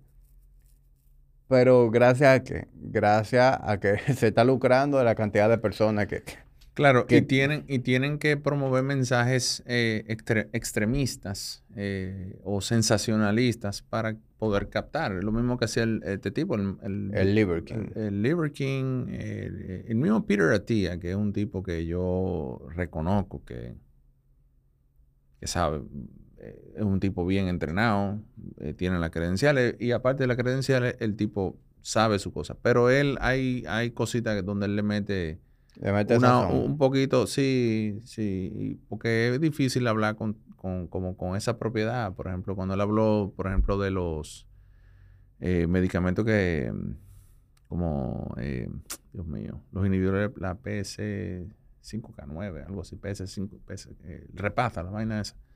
estoy bloqueando ahora mismo. como eso iba a erradicar los infartos, que eso se acabó, que la ApoB iba Ah, sí, tú y yo hablamos de eso. Que tú me dijiste que ese medicamento es más costoso que el diablo. Es, caro, pero el tema es que se hicieron reconteos de los estudios y resultó que eso no es así. Pero no se ha retratado. Y yo sé que las personas que consumen eh, eh, su contenido, no necesariamente todo el mundo eh, está, Ah. pendiente. Y no es todo el mundo del, de la- del profesional de la salud y, y, y se lo creyeron. ¿Entiendes? Y por ahí andan pensando que eso es una realidad y no, no, no es así. que es una realidad y, y que están fallando la industria médica en, en no, en, porque la gente empieza a decir, no, pero ven acá, si este tipo dice eso, ¿cómo es que nadie lo está haciendo? Yo, yo, yo, yo entiendo, bueno, pero yo, yo entiendo un poco la población con, con y me incluyo, ¿eh? De, porque hay intereses económicos fuertemente eh, en la farmacéutica y en ellos también. Porque el, eh, el que tú mencionaste ahora, el, el carnivore este, Eh, Paul Saladino, él tiene su línea de, de suplementos. sí, ¿Entiendes? Entonces, donde hay un interés, un, un bias, ¿verdad? Porque tú tienes un interés económico, se presta muchas cosas y evidentemente eh, yo creo que la industria no está eh, exenta de eso. Eh, sin embargo, la gente que no se pierde, que hay un sistema estricto de vigilancia, pero muy estricto de vigilancia, donde se detectan inmediatamente las cosas y muchísimos medicamentos y hay farmacéuticas que han cogido su foul, que le han quitado fármacos del mercado. Eso tampoco es así, como no vayan a pensar que es el... Es verdad que hay corrupción porque el ser humano es corrupto. Eh, olviden- o sea, un un mundo perfecto no lo vamos a tener nunca, pero tampoco es así que estamos en el viejo oeste, eh, sin vigilancia de ningún tipo. Donde sí ocurre eso es en los compound pharmacy, que hay ahora mucho movimiento en contra de eso. Y lamentablemente en la industria de los suplementos. No hay mucha regulación ahí. no hay muy poca regulación. Entonces, donde no hay regulación, como por ejemplo en el sector financiero, vimos en el 2008 lo que pasa cuando tú, cuando desde Reagan se venían quitando regulaciones, ya vimos lo que, lo que pasa cuando Sí. tú dejas al ser humano llave abierta. Y por eso a mí me da risa, y eso es algo que tú y yo hemos hablado aquí, cuando la gente se rehúsa a usar medicamentos. No, yo no voy a usar tal cosa, yo no me quiero medicar con esto.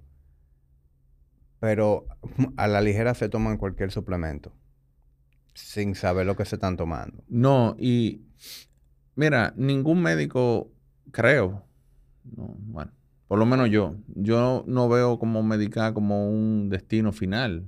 Eh, muchas veces como en, mi intención es, y sobre todo en la parte metabólica, es como algo transitorio para revertir factores de riesgo y quitarlos, ¿verdad? O con intención de quitarte otras cosas. No siempre se puede, pero uno no lo ve como un destino final ni, ni, ni como un objetivo. eh, wow, lo mediqué. Eso no es ningún logro.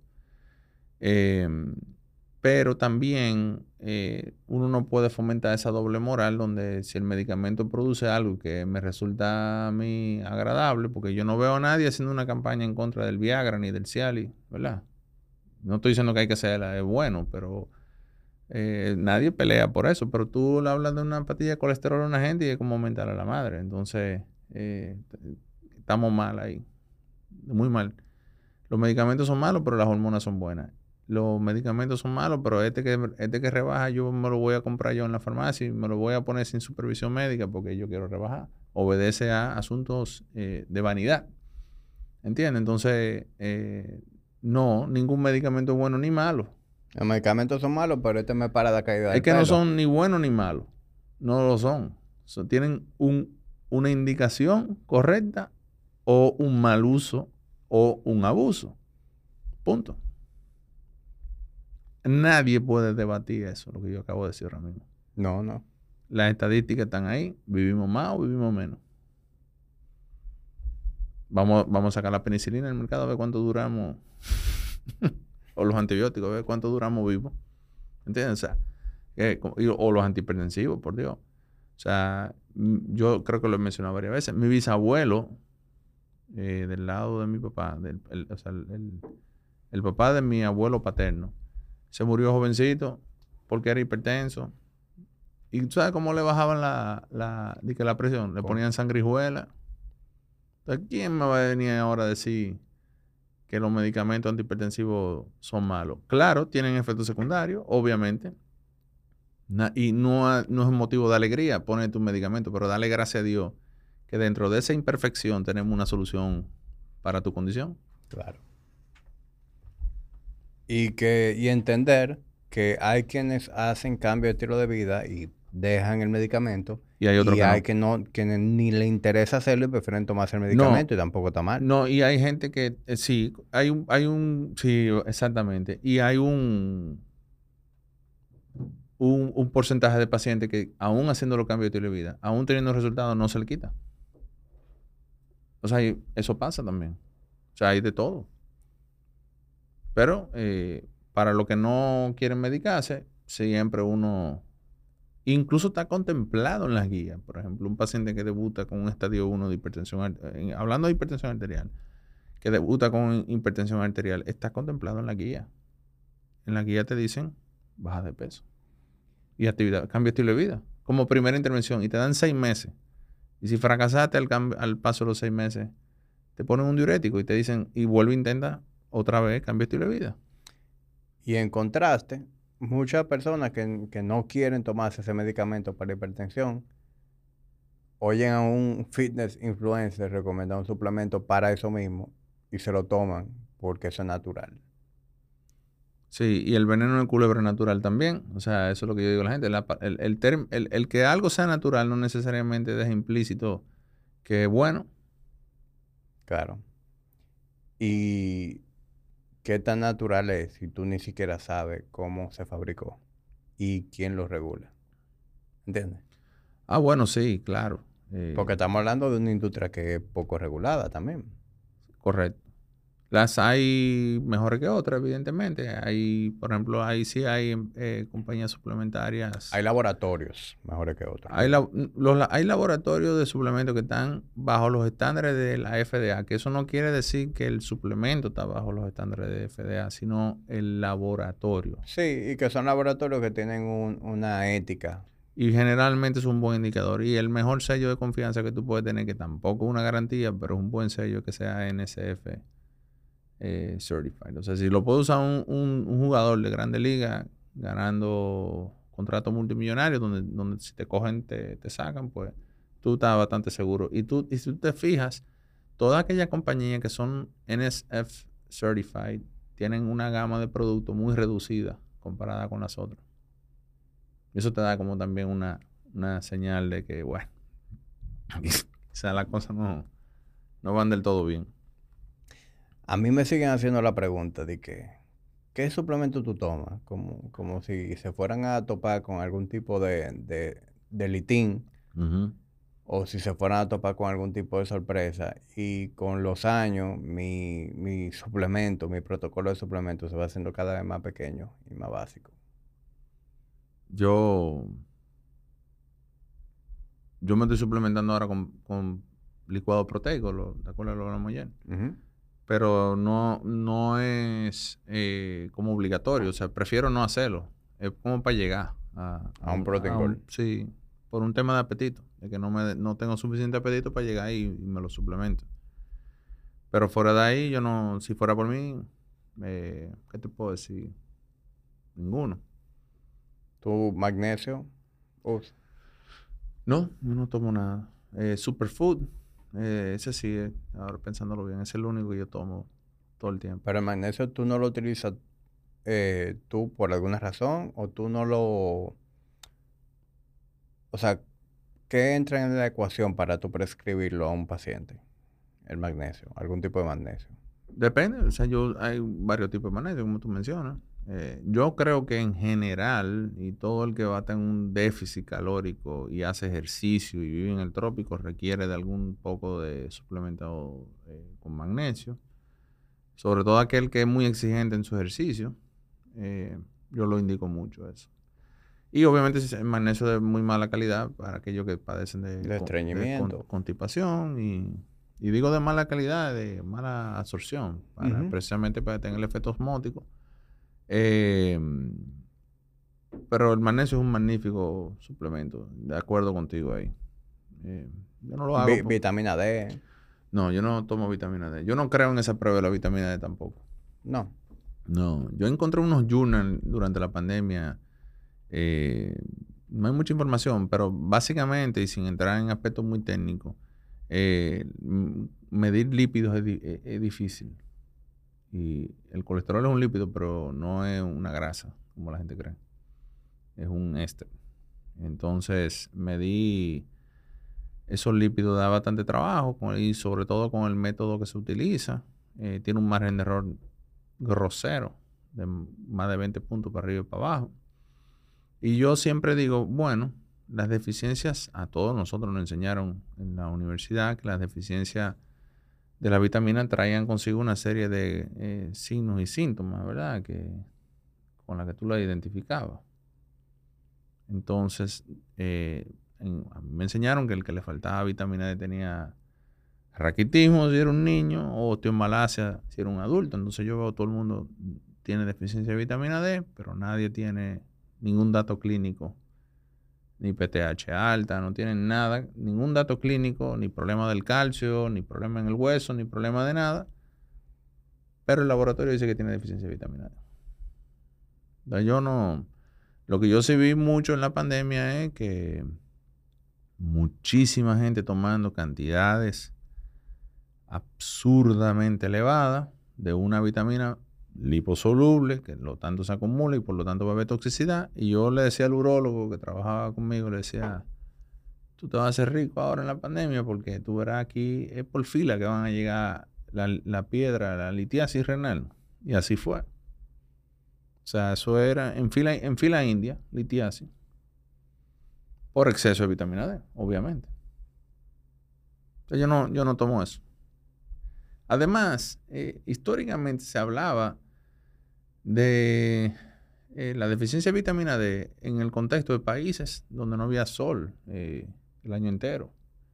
Y produce una, una condición llamada SAD, Seasonal Affective Disorder, donde te deprime de una forma ridícula por no tener sol. Entonces, al final de cuentas, por más que yo viva bajo techo, lo que sea, estamos en el trópico. O sea, es difícil, muy difícil que una persona no, reciba eh, suficiente eh, vitamina D o, pro, pro, vitamina D a través del sol.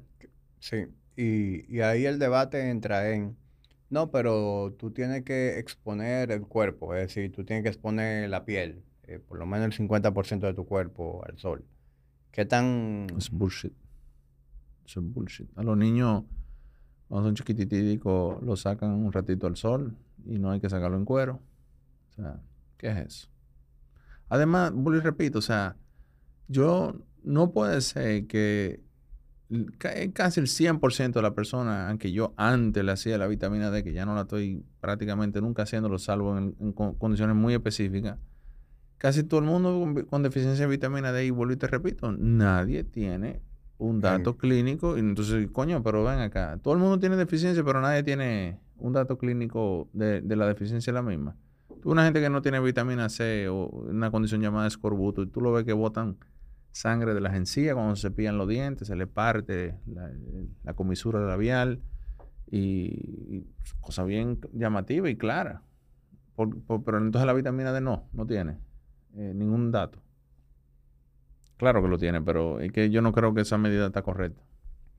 Entonces, se puede decir, Jorge, que tu criterio a la hora de recomendar suplementos tiene que necesariamente ser que tú observas una analítica o algo clínico que lo sugiera todo depende, porque también eh, hay que ver la cosa en, un contexto. Por ejemplo, una persona que viene donde mí con intenciones de lograr máxima definición, que eso ya sale de lo que sería una necesidad fisiológica. Tú te apoyas a los suplementos. ¿eh? ¿Por, ¿Por qué? Porque tú tienes que crear un déficit. Y entonces lograr ciertas relaciones de macronutrientes en ese déficit da trabajo. De macro y de micro también. Bueno, me estoy enfocando en los macro ahora mismo, porque eh, estoy hablando, por ejemplo, un individuo donde yo quiero llegar a X cantidad elevada de proteína, pero quiero mantener la grasa muy, muy baja, da trabajo. Eh, llega ahí. Llega ahí. Claro. Da trabajo. Y muchas veces también contemplando eh, los costos.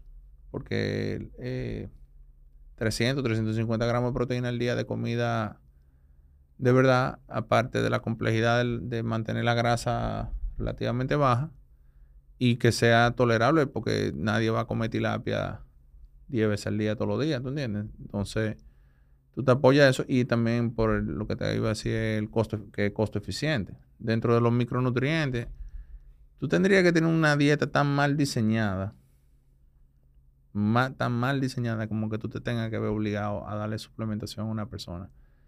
Y por lo general, la mayoría de esas vitaminas, esos micronutrientes son eh, basura, son espectroisómeros de baja calidad que tú terminas orinándolo y el paciente lo ve en el bowl eh, de, del inodoro, que su, su orina sale color fosforescente. Ahora sí, yo te puedo decir que algo que, que olvidé ahora y que yo sí consumo, eh, yo tomo simbiótico todos los días. ¿Qué es eso? Pre y, pro, pre y probiótico juntos. Ah, ok. Todos los días.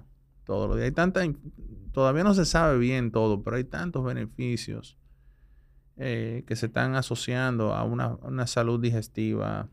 Y cuando hablo de salud digestiva, también integro ahí la flora bacteriana o el microbiota, porque incluso tuve in- interesantísimo, ya tuve que hay términos que, eh, por ejemplo, psoriasis gut. eh, hay, hay una relación entre dermatitis, psoriasis y tu, y tu microbiota. Hay una asociación entre tu microbiota y la cantidad de una sustancia que se llama TMAO que tú produces, que es un metabolito de la L-carnitina que lo hacen esa bacteria. Y eso aumenta el riesgo coronario, eh, de enfermedad coronaria. La misma obesidad que, arrancamos la conversación hoy en función de la obesidad. En la obesidad hay una disbiosis, sí o sí.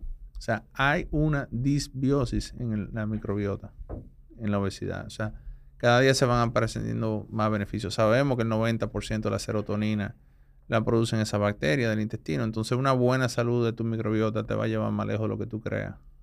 De lo que tú crees, perdón. Y no a todo el mundo le gusta comer fermentados, no a todo el mundo le gusta comer caldo de hueso y cosas así. Ese soy yo. Y yo prefiero tomarme una de un- ¿No, no te gustan los fermentados? Los fermentados sí, pero el... el, El caldo no. no, no, no me gusta eso. No. Con los pro y prebióticos pasa algo y es que es, es muy importante que el que tú vayas a consumir sea bueno Claro. y que sea fresco. Uno de, la indica uno de los... Sí, claro. Uno de, la- de, los, de los mejores indicadores de que el producto es bueno es que tú veas que no se están llenando la boca de la cantidad. O sea, muchísimo no es necesario, es variedad lo que tú quieres. Un chin de, de, de mucho es mejor que un, un viaje de dos o tres. O de uno. Yo actualmente uso eh, Seeds. Sí, el DC01 es el que yo uso. Y el que indico también. Sí. Y no tengo nada que ver con la marca tampoco. No, yo tampoco. Te lo mencioné porque igual uno menciona aquí las cosas que no le gusten. Es el que yo uso. Y, Y, y en todos mis pacientes que van con pérdida de peso, llevan sí. a mí me ha ido muy bien. Y el protocolo, el criterio con el cual ellos trabajan, me hace todo el sentido del mundo. Por ejemplo, ellos no mantienen un stock de- del producto, sino que ellos todos los meses te mandan Sí. un batch. Correcto. Entonces eso te da a ti la garantía de que eso se produjo hace menos de 30 días. Es correcto. Sí. Y las condiciones de- adecuadas. Fíjate que te trae un Uno que para travel. para travel, para que se conserve. O sea, esa gente están pensando eh, y ponderando la, lo frágil que son. ¿Me entiendes? Esas variaciones de, de temperatura, mucha luz ultravioleta por los daños de una vez. Claro, hasta la forma de- del frasco y todo eso. Ajá. Y ese de el, el de travel está muy bien pensado. Ah, tú te vas de viaje, en lugar de llevarte el pote completo, tú vas a poner ahí nada más Ajá. lo que tú necesitas los días que tú te fueras. Ajá. A mí me ha ido muy bien con ese producto y con mi, a mi paciente por igual también. Y de hecho, eh, con la constipación yo voy como al paso, tú sabes. Eh, y la gran mayoría eh, llegan y me dicen, Dios mío, me mejoró la digestión, estoy evacuando bien, me siento bien, la inflamación de las articulaciones me mejoran. Hay ciertas disbiosis que se asocian a procesos inflamatorios extraintestinales que se van a manifestar a nivel articular sobre todo. Y todas esas cosas mejoran muchísimo. Y al final de cuentas, si pasan 20 años y resulta que la data científica dijo, mira, no, no había una asociación lo suficientemente fuerte, eh, yo estoy seguro que no te va a hacer daño. Tú sabes que de, de, se habla poco de eso, porque evidentemente es un tema poco sexy, pero todo el mundo debería poner atención a su materia fecal. Claro, Y eh, existe lo que es el Bristol Chart. claro. La, Y- gente, la gente siempre habla de tú eres lo que tú comes, pero tú también eres lo que absorbes realmente. Yo diría que más importante tú, la calidad de tu absorción, que es lo que tú vas a poder determinar con el, el- el- entre cierta medida con el Bristol chart. Y tu estatus de hidratación, etcétera, etcétera. Una pequeña pausa comercial que llega a ustedes gracias a nuestro patrocinador más importante de todos, que es Jamilla Yura y La Tertulia Dura. Quiero recordarles que se suscriban a Patreon. Ahí en Patreon venimos desarrollando algo que se está dando muy interesante. Si tú quieres tener eh, acceso a proponer cosas, que tus preguntas sean respondidas en los Q&A de cada mes, tú quieres estar en Patreon. Si tú tienes preguntas sobre tu propio fitness o los temas que discutimos aquí que yo que quieres que te responda personalmente, también quieres estar en Patreon. Si quieres formar parte de conversaciones más, más íntimas, más estrechas eh, sobre lo que hablamos aquí, también quieres estar en Patreon. Y si tú te consideras un fiel seguidor de Tertulia Dura y quieres que ese apoyo eh, sea algo más simbólico, pues también quieres estar en Patreon. Seguimos con el episodio. Hay que tener más esa conversación y, y uno y uno mismo que, que hace este tipo de contenido tenemos que empujar más eso porque todo el mundo debería poner atención a, a su SFKL, cómo lucen y perseguir que luzca de cierta manera. Y ahí es donde entra nivel de hidratación, ahí entra de qué está compuesta tu alimentación. En ese, en ese sentido, Jorge, ¿qué, qué cosa tú recomiendas para una gente que, que quiera mejorar esa, ese- eso no es más que el, que el resultado de un proceso digestivo? Sí. En esa línea, ¿cuáles son tus recomendaciones? Alguien que, que no tiene una... Constipado o que, o que va cuando va eh, o está muy runny, muy smooth o va como dicen como los chivitos. Sí. Bueno, eh, dependiendo del paciente, o sea, si por, eh, ok, déjame ver cómo voy explicando esto.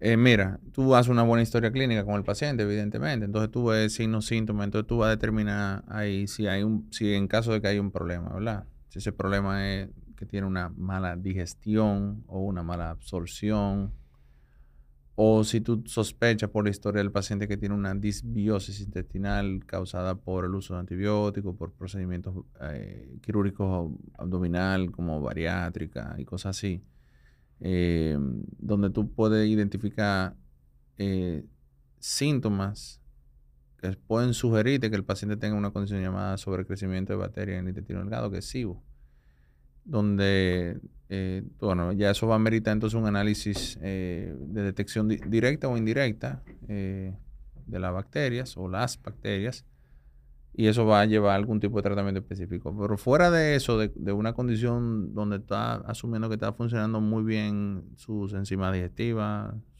eh, y tiene una, no tiene un problema de flora bacteriana, ya entonces entra el aspecto más importante que es eh, de carácter conductual, en el sentido de que, ah, yo estoy estreñido, tú te hidratas bien. Ah, mira que aquí yo no bebo nada de agua y etcétera, etcétera. O cuánto tú comes, qué tú comes. Que también, si tú comes muy poquito y lo que tú comes no deja residuos, por ejemplo, carne roja no es algo que deja mucho residuo, o un pollo no deja mucho residuo, pero si tú comes mucho, mucho, mucho vegetal y cosas, son alimentos que dejan mucho residuo. Entonces, en el contexto de, de, una, de un paciente con estreñimiento, pues tú vas a querer generar algún tipo de residuo que atraiga agua. ¿m? Y obviamente, énfasis con lo de traiga agua, tiene que tomar agua, actividad física para promover la motilidad, eh, posiblemente enzima digestiva, algún procinético, depende, procinético de lo que ayude a vaciar en algún tipo de paciente, que pueden ser cosas naturales que te ayudan con eso. Y en el otro extremo, tú tienes el paciente que tiene mala absorción, o sea, que tiene una diarrea, que puede ser, hay que descartar aspectos infecciosos, en caso de que esté todo bien. Entonces, el sentido común te dice, bájale los residuos a- al individuo, ¿verdad? Si está con diarrea. Eh, y una cosa también que uno no suele mencionar mucho es los hábitos, o sea, en el sentido de horario. tener como es sano. No importa cuántas veces tú quieras comer el día, si sea una, dos, tres. Pero seguir un patrón. Ajá, es muy sano porque tu, nuestro organismo funciona así. Entonces, eh, en el contexto de tener una buena eh, digestión de inicio a fin, tú tienes que contemplar que sean horarios regulares, dentro de lo que se puede, comer un ambiente tranquilo, porque lo que empieza mal, termina mal. No te estresa y estás en ayuna, tú aumentas los niveles de, secretina y, ácido en el estómago y se te irrita la mucosa. Entonces ya ahí empiezan los problemas. Una, algo que inició en un momento, pero ya de ahí para adelante tú vas a tener problemas probablemente. Come un ambiente tranquilo, nada apretado. Acuérdate que también hay un aspecto mecánico de la digestión. O sea, es un tubo que se conecta de la boca hasta el ano. Entonces tú tienes un pantalón apretadísimo, eh, comiendo, sobre todo las mujeres que andan más juntas que nosotros, en el sentido general. Y tiene todo apretado que tú crees que hace. Eso se aumenta la, presión intraabdominal y no te está ayudando en lo más mínimo a, ese proceso de, de digestión. Eh, cosas eh, de, hábitos en el sentido de no, no comer delante de un televisor, pues eso hace que tú comas de más y eso favorece una mala digestión. Muchas personas que comen bastante regular las mismas cantidades y todo en un promedio general normal, casi todo el mundo gravita, y ya tienen una hiperingesta repentina un día X, tienen diarrea al otro día probablemente, o ese mismo día, por, un, consumo puntual excesivo de, calorías. Eh, ¿Qué más? Yo creo que esos son básicamente son puntos básicos. Y yo te repito, yo le doy sí prácticamente a todo, salvo, que haya algo que me lo impida, porque eso ayuda mucho a, tener una, digestión adecuada. Esa bacteria te ayuda más de lo que tú crees a tener una buena motilidad y digestión. Aprovecho que tú estás aquí. ¿En qué, en qué timing tú te lo tomas? Eso me tomo one, once a day en la mañana. Ok. En ayuno. Yo lo hago así también. Pero me hacía la pregunta, como nosotros ayunamos, sí, pero no eh, le va... seguía haciendo como que el timing ideal. Sí, no pasa nada. Acuérdate que lo que tú haces es como que tú tienes un, tubo, ¿verdad? Donde hay un espacio limitado y están compitiendo por espacio. La buena, la mala, la no tan buena. Tú estás garantizando que tú tengas una, un, steady state de, de, de bacterias que son buenas para ti, para tu digestión. Fíjate que inclusive un paciente en el contexto de una, diarrea infecciosa que le tienen que dar algún tipo de antibiótico o algo, tuve mucha gente que el, gastro le, le, indica algún, algún tipo de probiótico, ¿no te has fijado? No, no he visto eso, que le dan... Sí, sí. bueno, parte de eso es como tú tú estás barriendo algunas bacterias, tú no quieres que una, por, un ejemplo, una que se llama Clostridium difficile, que produce una condición llamada colitis pseudomembranosa, si crece mucho, es una, una diarrea malabsortiva severa por esa pseudomembrana que crea esa bacteria. Entonces, te dan el antibiótico, te meten el probiótico y garantiza o te protege en cierto sentido de que no, no ocurra una disbiosis, manteniendo una flora relativamente buena mientras tú estás tomando el antibiótico. Y lo que tú comes también alimenta o no alimenta esa bacteria, ¿tú entiendes? hay alimentos que a esa bacteria le gusta, la fibra les encanta a la bacteria. Los azúcares le encanta a esa, esa cándida que iba ahí con todos nosotros, porque tampoco la vas a erradicar, es un comensal, es parte de nuestra, de nuestra flora. Y, y yo siempre he dicho que si está ahí, es por algo. Por algo está ahí. Nada está por, porque sí. Entonces, eh, mujeres que son propensas a candidiasis, que tú la, tú la ves entonces alimentando a quien no tienen que alimentar, que, metiendo un viaje de azúcar, por ejemplo.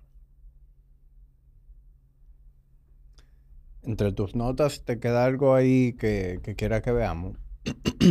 Yo creo que lo, abordamos básicamente todo.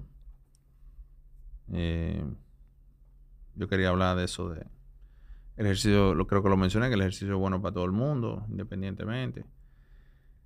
Y nada, yo creo que sí, que lo abordamos todo, de alguna forma u otra. Ok. Mira, aprovecho antes de que cerremos para hacerte una... Ah, perdón. a lo que dicen que la genética no tiene nada que ver con la obesidad. Vamos a hacer un análisis aquí. ¿Y los hard gainers en el gimnasio? El que no, el que no aumenta y no sube. ¿A qué se debe eso? Los hard gainers. Bueno, ahí, No hay genética ahí. claro que pero acá. Ajá, pero ¿por qué podemos entender sin ningún tipo de crisis existencial ni problema que una persona puede tener limitantes para crecer su músculo por factores genéticos, pero no podemos entender que lo mismo aplica a aquel que tiene Para el que sobrepeso quiere ganar. y el que tiene sobrepeso? ¿Entiendes? ¿Por qué no lo podemos entender eso? Es lo mismo. Y ahí volvemos con el estigma, ¿entiendes? No está bien eso. Ok. Hay dos cosas que tengo aquí que son preguntas que llegaron, que tenías pendiente eh, hacerlas cuando tú vinieras. Eh, te voy a hacer una primero que entiendo que va a ser más fácil de responder. Y es la siguiente. En el tema de los péptidos regener- regenerativos, como el BPC 157 y el TB500, eh, ¿cuál es tu opinión al respecto? No, no hay, ningún tipo de problema. Los péptidos son, mira, la- las hormonas en general lo que son son mensajeros, ¿verdad? Y de alguna información que está en tu código, ¿verdad? Entonces, am, tú tienes algunas que son producto del colesterol, que son los testosterona y cosas así. Y algunas que provienen de péptidos, como el caso de la insulina, los LP1, esa cosa. Esto no es más que una secuencia de aminoácidos, que es un código que tú estás llevando a un receptor para, en este caso, para producir más de, de una hormona en específico. Mi experiencia eh, en esto es que son, sí, son seguros. eh, por el momento no hay ningún tipo de riesgo con eso, no se ha identificado ningún tipo de problema.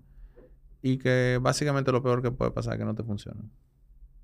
Yo he visto que funcionan, pero en personas ya con, con un declive natural de la producción de, por ejemplo, hormona de crecimiento, factor de crecimiento insulínico 1, pero por los efectos propios de- de- de- del envejecimiento, ¿verdad? Ya, en esas personas yo veo un resultado muy marcado. En población joven, cuando digo joven digo menos de 30 años, yo no, yo no, no he visto gran cosa con eso. Pero sí funcionan y son seguros. Ok. Y importantísimo la procedencia. De dónde lo están comprando. Bueno, eh, ahí no lo dice, pero aquí, por ejemplo, no, no hay ningún tipo de, de regulación en ese sentido. Los péptidos. Sí. Los péptidos no van a tener nunca regulación de ningún tipo porque son secuencias de aminoácidos. Son aminoácidos. Es difícil. ¿Cómo tú regulas eso? Son aminoácidos. Tú comes aminoácidos. Sí. El tema es que, como están puestos de, de- de un- en, una- en un orden, una secuencia, emiten una señal. Sí, pero por ejemplo, tú no puedes a mí eh, señalarme, decir, mira, el tal laboratorio hace buenos péptidos. Mm. Bueno, no, hay algunos compound pharmacies que son FDA approved. Ah, eso sí. Los hay. Claro. Pero si tú ves un, un péptido que tiene un, eh, como sustituto de un medicamento que está en el mercado, que tiene patente y todo lo demás, no te lo ponga eso. No, no creo que there's- esa persona está haciendo una franca violación a, a una ley, ¿verdad? De patente. Entonces, ya está en ti, en, eh, verlo como tú quieras, pero para mí el que haga eso, que está haciendo un acto que no es ilícito al 100%, como gris. Yo sé cómo se refugian para hacerlo, ponen que no es para uso humano y que para investigación. Es un truco legal, pero es una persona sin escrúpulos. Entonces, si una persona no tiene escrúpulos, pues es capaz de hacer cualquier cosa, ¿verdad? Digo yo. Y no hay necesidad. Hay muchas compañías buenas haciendo péptidos de, de al- de alta calidad en laboratorio con los más altos estándares eh, internacionales y que son fáciles de encontrar. Ok. Bueno, la, la segunda pregunta que, que tengo ahí que, que eh, envió un, oyente de la tertulia es con respecto a la, a la fertilidad y específicamente en si existe una conexión entre la obesidad y la fertilidad. Sí, claro. Claro. la obesidad como tal eh, no es solamente adiposidad, sino también eh, tejido adiposo de forma exógena, eh, ectópica, perdón. Y esas hormonas mm, tienen... Hay tal cosa como grasa saludable y hay tal cosa como grasa no saludable, ¿verdad? Que va más allá de la cantidad. Y antes uno pensaba que las, eh, el tejido adiposo era un tejido que simplemente almacenaba energía eh, como tal para un día que yo la necesitara, pero la realidad es que no. Y en el caso del hombre, eh, tiene aromatasa y la mujer también, pero vamos a enfocarnos en la parte del hombre ahora mismo, tiene aromatasa. Esa aromatasa hace que tú pudieras generar lo que se llama un hipogonadismo, es decir, eh, por tanto por exceso de estrógeno, que tiene un efecto inhibidor del eje hipotalámico hipofisiario, es decir, de donde viene la señal al testículo de produce testosterona. eso, tiene regulación. Si tengo exceso de testosterona, porque me la estoy poniendo, también le dice al, eje para. Pero también si yo tengo estrógeno muy alto, porque el organismo entiende que si yo tengo testo y una proporción de ese testo, yo lo voy a convertir en estrógeno. Si tengo mucho estrógeno, ¿qué tú crees que él va a pensar? Que hay exceso de testosterona. Entonces tiene un, un efecto inhibidor. De hecho, uno de los tratamientos que usan en fisiculturismo Después de una terapia de testosterona o de andrógeno y esa cosa, usan una sustancia llamada citrato de clomifeno, que no es más que un, inhibidor estrogénico por aquí arriba. ¿Entiendes? Entonces, eh, en ese contexto te va, te puede generar un hipogonadismo. Y de hecho, la causa número uno eh, en la sociedad actual, fuera de los medicamentos de baja testosterona, es la obesidad. En la mujer, en cambio, la obesidad, por los mecanismos de la resistencia a la insulina, eh, e hiperestimula una porción del ovario que se llama la teca. Y se crean unos quitecitos, ese síndrome de ovario poliquístico. Y una de las características del síndrome eh, de ovario poliquístico es testosterona elevada o hay tres criterios. Los criterios de Rotterdam, pero uno de ellos es hiperandrogenismo, ya sea manifestaciones físicas del de, hiperandrogenismo, como el hirsutismo, o sea, barba, pelo en pecho y cosas así, en la mujer, o sea, pelo donde no debería tener, eh, y amenorrea o ausencia del ciclo menstrual. ¿Mm? Entonces, si la mujer no menstrua, no ovula, no ovula. Si no ovula, no está fértil. Entonces, claro que la obesidad tiene impacto importantísimo en la fertilidad y además de eso, vamos a ver el, eh, proceso de la fertilidad como más allá de, la ovulación y la producción de espermatozoides, sino vamos a suponer que tú tienes un estadio de obesidad más bajo, donde no hay tantas complicaciones, y la mujer se embaraza, ¿verdad? Lograste el embarazo, pero ya parte del embarazo dentro de una obesidad. Tú estás clarísimo que ella tiene más riesgo de hacer un embarazo de alto riesgo. ¿Por qué? Diabetes. ya, puede ser una diabetes, gestacional. Puede ser una diabetes gestacional. Acuérdate que ya la obesidad, en, aún en estadio iniciales, tiene algo de resistencia a la insulina. Y la, placenta tiene una, produce una hormona que se llama Human Placental Lactogen, que es como una hormona de crecimiento para el bebé. Y, tal, y, al igualita que la hormona de crecimiento, produce resistencia a la insulina. ¿Entiendes? Entonces tú tienes una persona insulina resistente con ahora un otra hormona produciendo más resistencia a la insulina, ¿qué tú crees que va a pasar? También te retienen más sodio, porque el, exceso de insulina hace que tu, riñón retenga más sodio, estás hipertenso, hace una preclancia, una eclancia. O sea, complica eh, el embarazo, no lo facilita.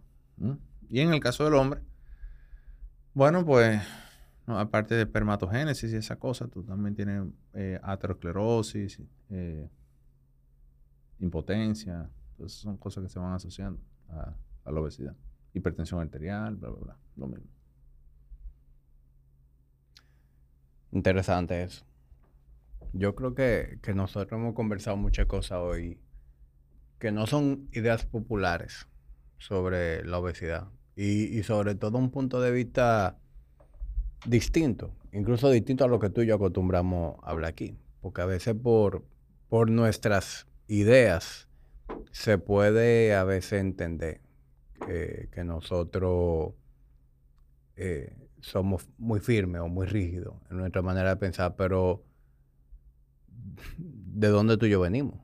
Yo, yo vengo del, del fitness, tú vienes de la salud.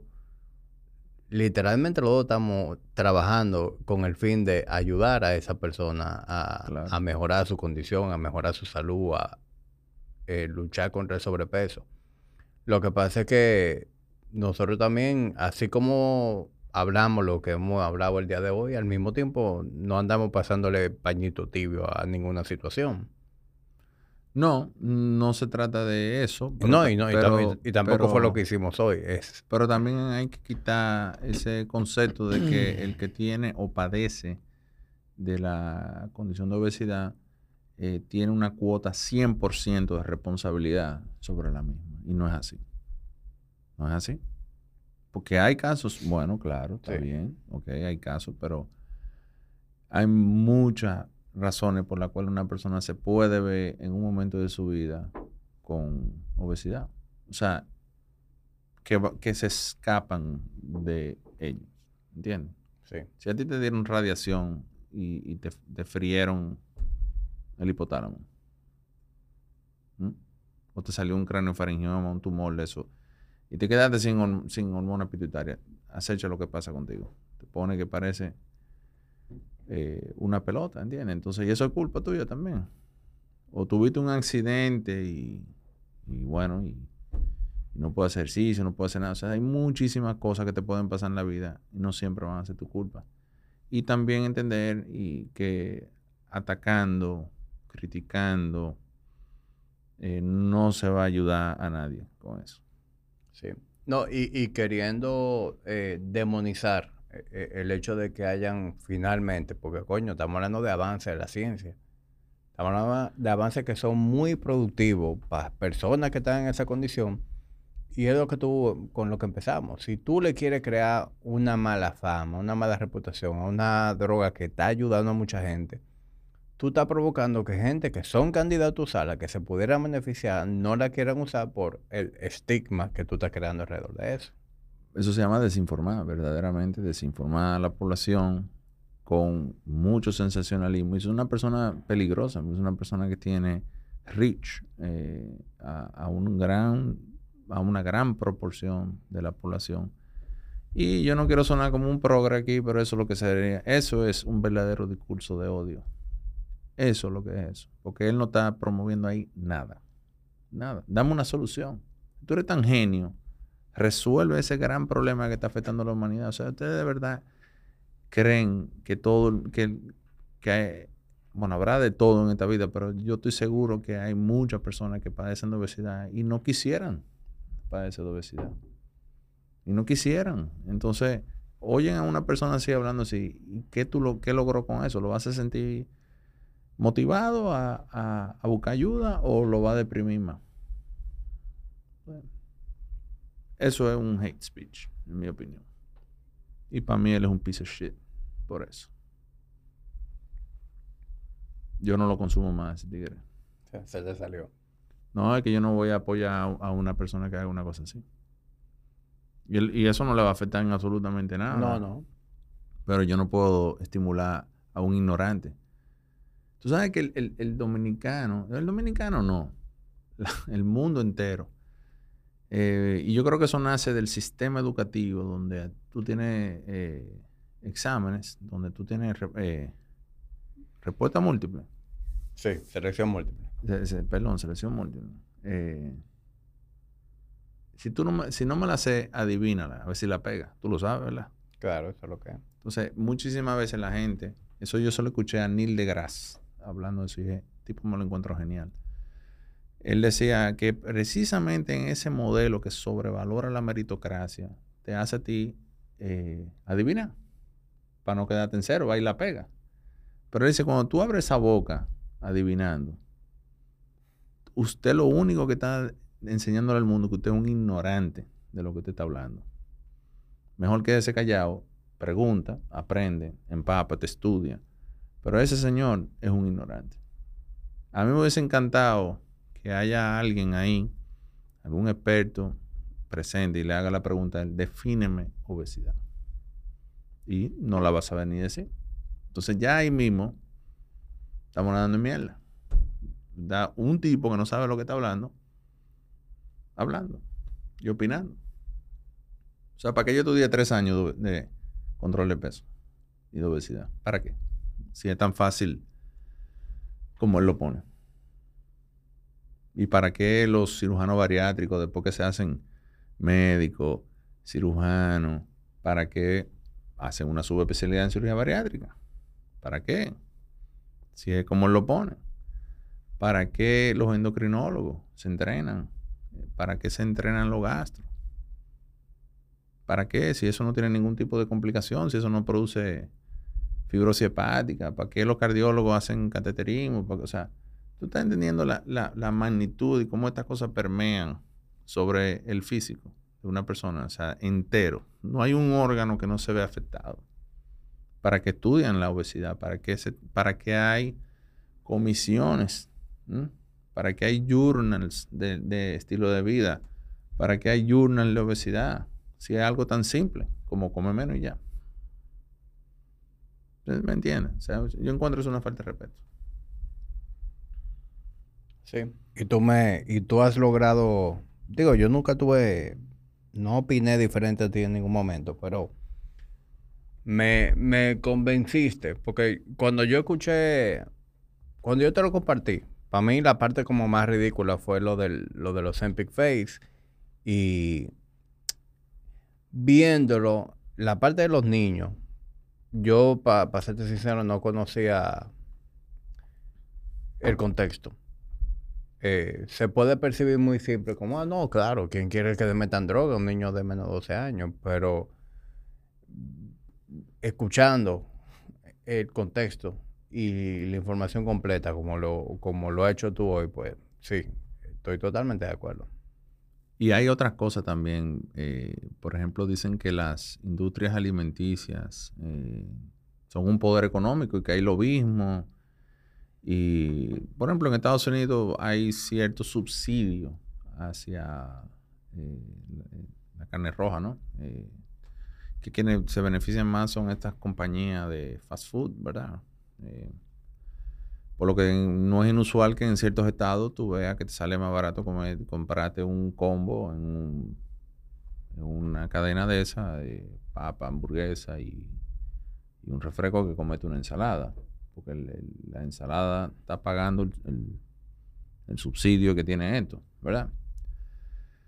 Y tú dirás, coño, pero lo que hay que hacer es un cambio en las políticas. Eh, eh, y lejos de darle un incentivo, vamos a crear ahora una, especie como de carga impositiva penalizando al que consume estas cosas. Entonces eso me acuerda a mí a, Vladimir Putin, que sé que no es una persona muy popular ahora mismo, pero Putin dio un discurso hablando de lo de la retardada mental de la Greta Thunberg. Y ese tipo agarró y hizo un análisis de la, de la ola de complicaciones y problemas económicos que iban a desarrollarse a nivel mundial si nada más se, implementaban uno o dos de los conceptos que, la retardada esa eh, proponía. Entonces es muy chulo hablar de soluciones muy simples, pero usted tiene que ser un experto para saber lo que usted está haciendo y, y ver cómo eso va a afectar. Y cuando viene a ver el problema, se convierte peor si tú le quitas ese subsidio a eso, porque eso no termina ahí alguien más. Es una cadena, estamos todos entrelazados. Y yo no creo que sea una solución tampoco, que yo mismo en una época lo decía. Yo no creo que es tan simple como crear una política económica eh, de castigar un sector o una industria, sino yo creo que es una política de incentivo, de incentivar a hacer las cosas que, que promueven salud. Por eso te hablaba ahorita de, lo ideal en mi cabeza sería un, modelo de atención primaria con un gimnasio integrado, donde las aseguradoras den cobertura a aquel que utiliza esas instalaciones. Así se pone bajo costo. Las aseguradoras tienen eh, un cliente de menos riesgo. Claro. Y que le va a gastar menos cuarto. Claro. ¿Entiendes? Entonces, en Estados Unidos, por ejemplo, hay compañías de seguro eh, ¿verdad? Pero hay compañías de seguro que Si tú compras un plan de ellos, ellos te dan un reloj, creo que un smartwatch. Y cada vez que ese reloj detecta que tú estás haciendo ejercicio, que, tú, que, tú, estás en el gimnasio, que tú estás haciendo ejercicio, te bajan la prima. Si tú llegas a, uno, tienen como unos niveles de puntuación, te van bajando la prima. Entonces, es un modelo de incentivo que es un win-win para todo el mundo. La aseguradora gana, gana el usuario y gana la sociedad. Y el enfermo, que no se va a resolver con un estilo de vida, gana también porque bajan los costos de los recursos. Yo, no veo quién yo estoy lacerando ahí. ¿eh? Eso, eso, eso que tú planteas está genial. Está genial y, eh, espero que surja alguna empresa revolucionaria y dé el primer paso. Porque es que realmente hace todo el sentido del mundo, viejo. Yo sé que yo haré eso aquí en algún momento. Y tú y yo lo hemos hablado, o sea, la, idea de nosotros unir fuerza y lo que tú haces en tu práctica y yo hago es, hacer algo juntos. Y yo sigo insistiendo, no es un gimnasio que sea vecino mío. No es eso, ¿eh? Es un modelo integrado donde el ejercicio sea verdaderamente medicina. Sí. Cuando hablamos de, de, ojalá que se anime revolucionario, yo sé que desde el punto de vista del Gym Clinic, nosotros estamos en la intención de, eventualmente hacerlo. No es que lo vamos a hacer. Pero, pero tiene que haber, tiene que haber también un seguro.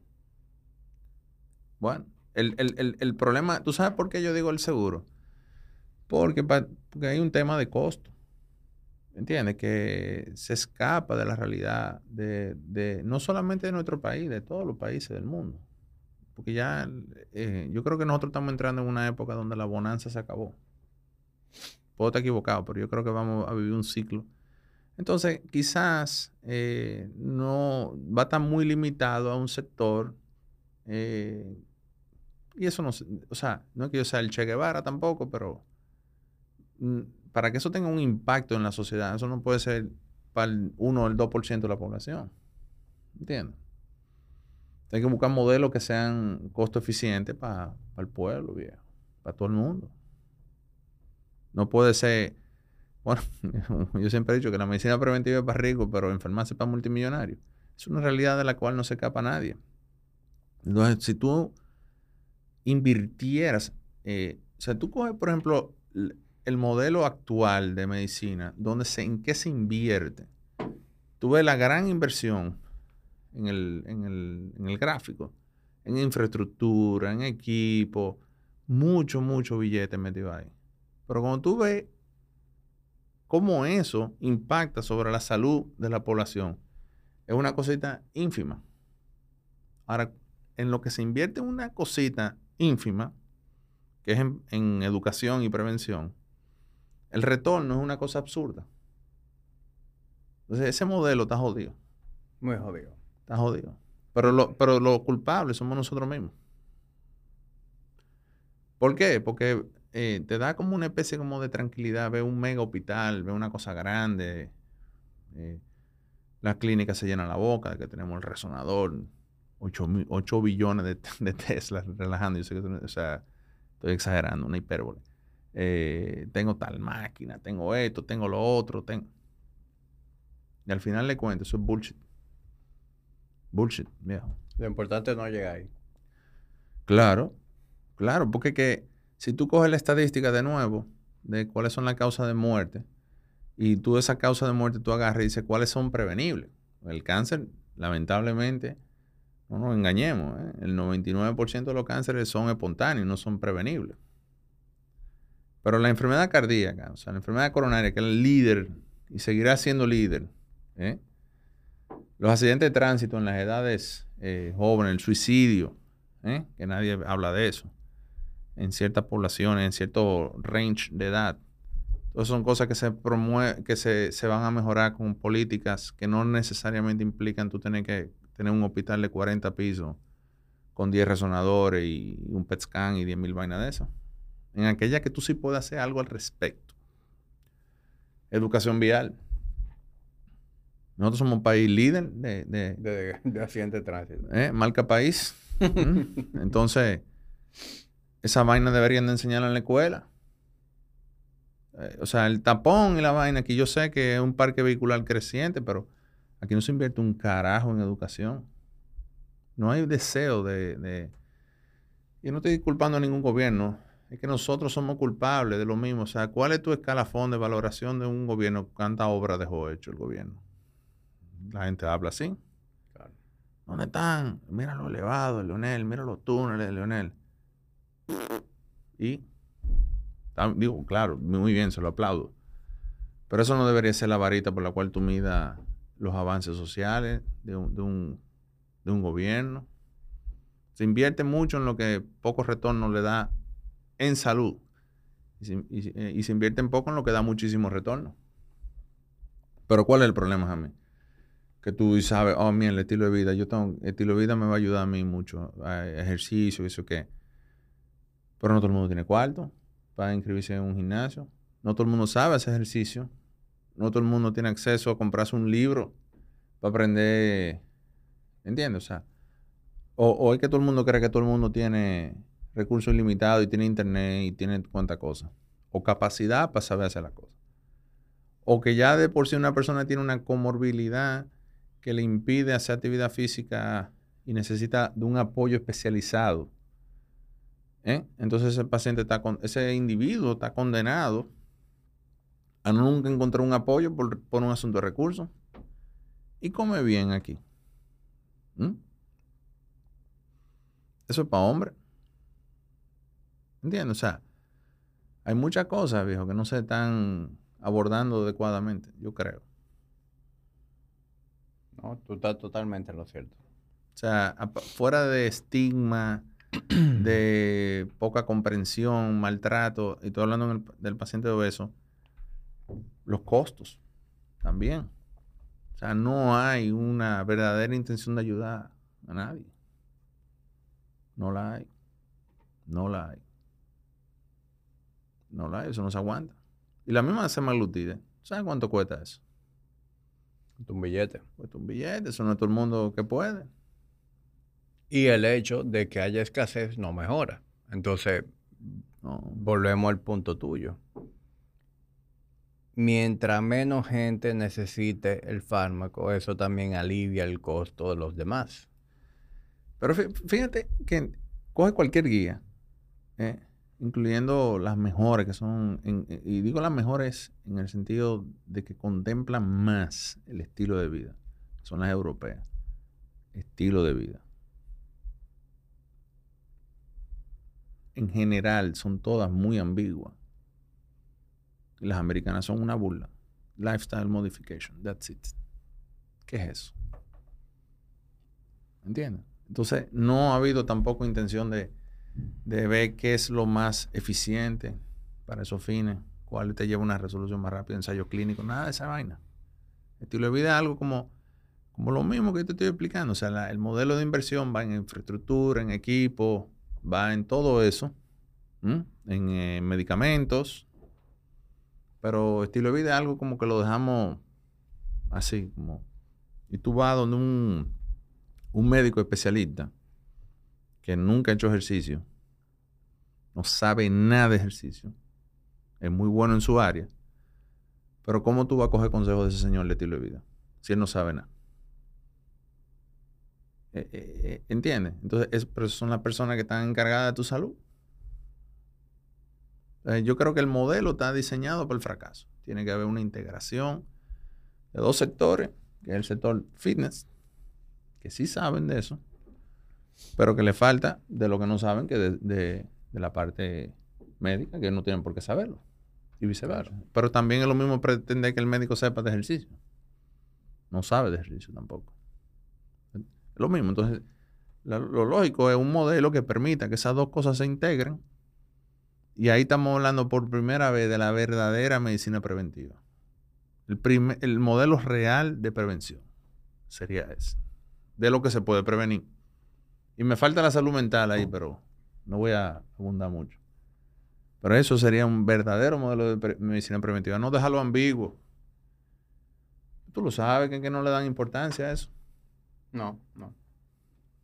Y por eso que la gente está harta, la población en general está harta de que van al médico y me dicen, coño, pero a mí no me dan nada más me dan medicina. O sea, la gente tiene sed de eso, la gente quiere herramientas sustentadas en evidencia de estilo de vida. Y es, es difícil de encontrarlo, muy difícil. Pero para mí, el médico, lo digo a la franca, el médico que no integre eso en su, en su práctica, está desfasado. Está desfasado.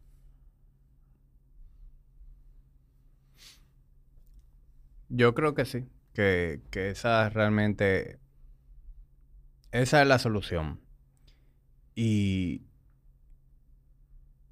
estamos hablando de, bueno, nosotros unamos fuerza y, demos el primer paso, hagámoslo, pero siendo sincero, eso, aunque, aunque sería una gran iniciativa, para que eso mueva la aguja y tenga un impacto real en la sociedad, tiene que ser algo mucho más grande que eso. Yo estoy claro de eso. Pero por algún lado hay que empezar.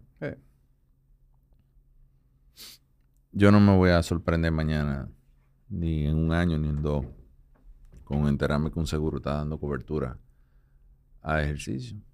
Ustedes deberían de tener eh, una relación más estrecha con el seguro.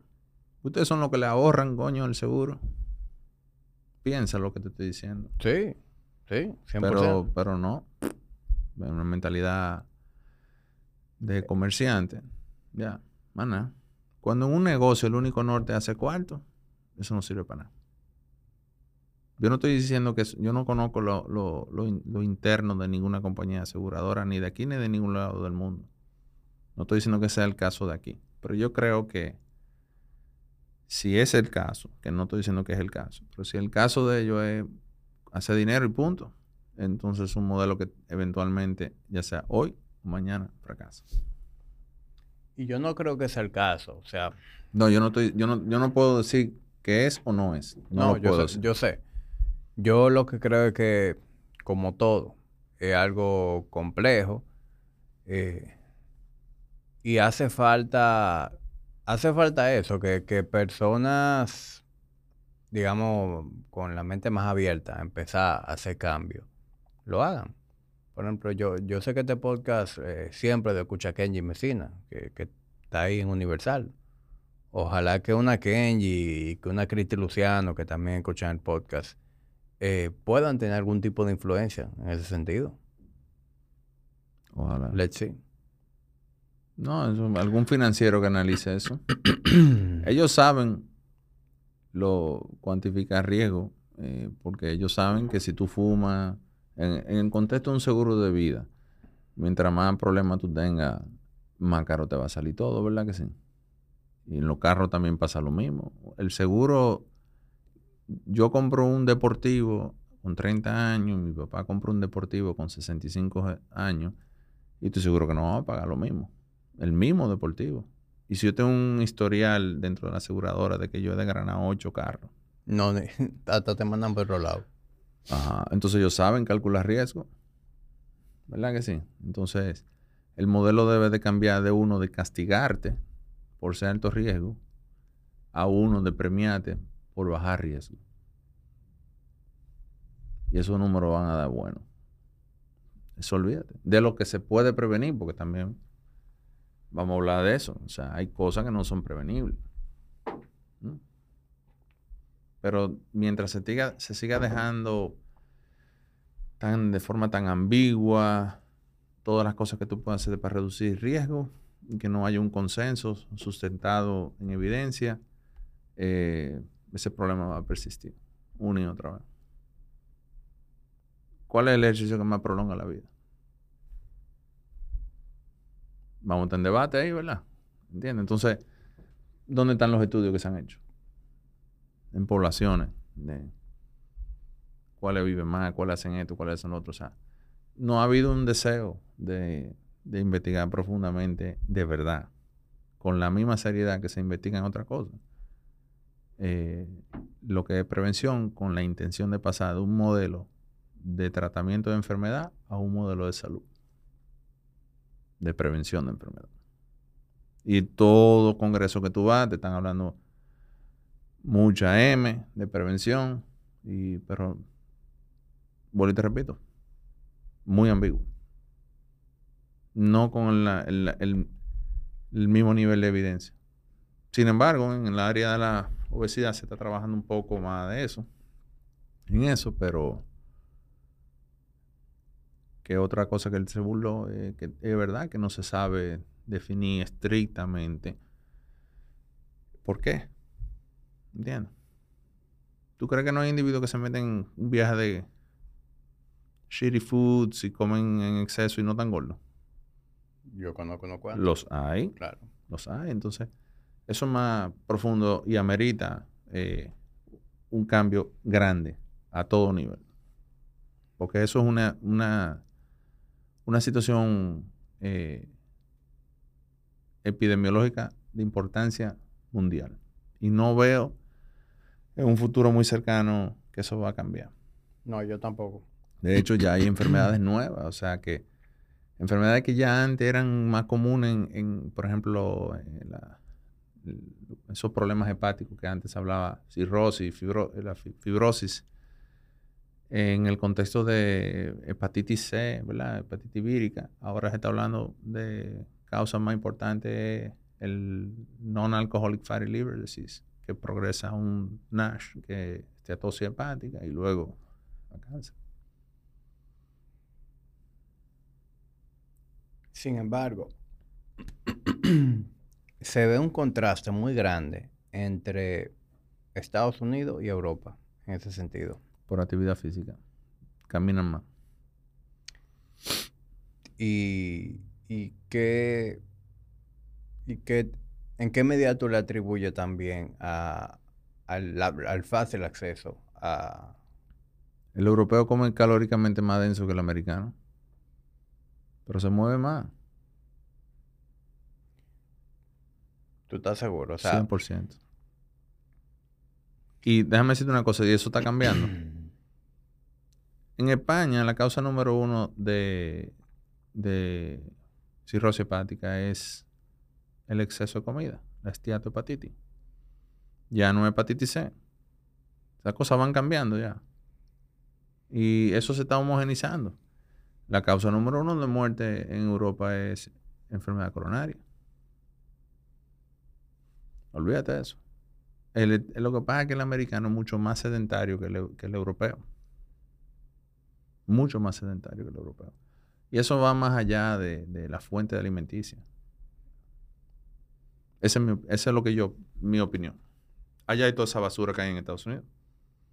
Yo sé que las hay, pero en menor medida. O sea, tú, por lo menos yo no veo, en lo que he logrado conocer, no veo esta, como que esta proliferación de cadenas de comida rápida o, de... Pero eso no quiere decir que no coman eh, Volviendo al, punto de que la raíz eh, de la obesidad como tal es un desbalance eh, en el equilibrio calórico de ingesta calórica energética, eh, aunque venga sustentado de trastorno neuroendocrino,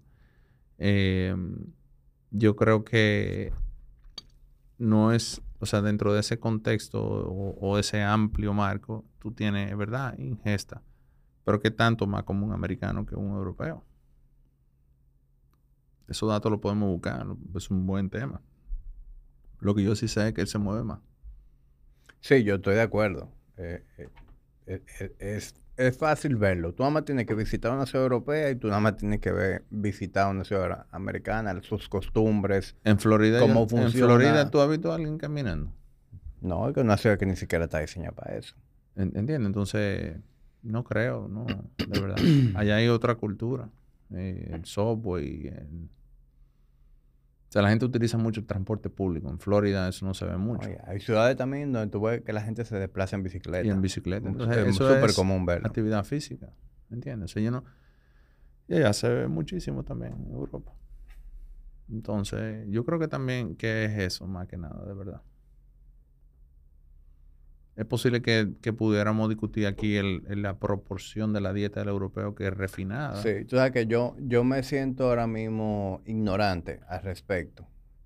Yo diría la próxima vez que hablemos sobre el tema, eh, yo, yo me voy a documentar más de, de cuál es realmente esa diferencia entre la nutrición de un americano y de un europeo y, debe de haber algún tipo de debe, de haber algún tipo debe de haber algún tipo de estudio epidemiológico. Eso cogen por ejemplo los impuestos que se pagan en, tales sectores alimenticios y tú puedes hacer claro eso no, tú no puedes establecer una relación de causa verdad pero tú puedes tener una idea más o menos ahí.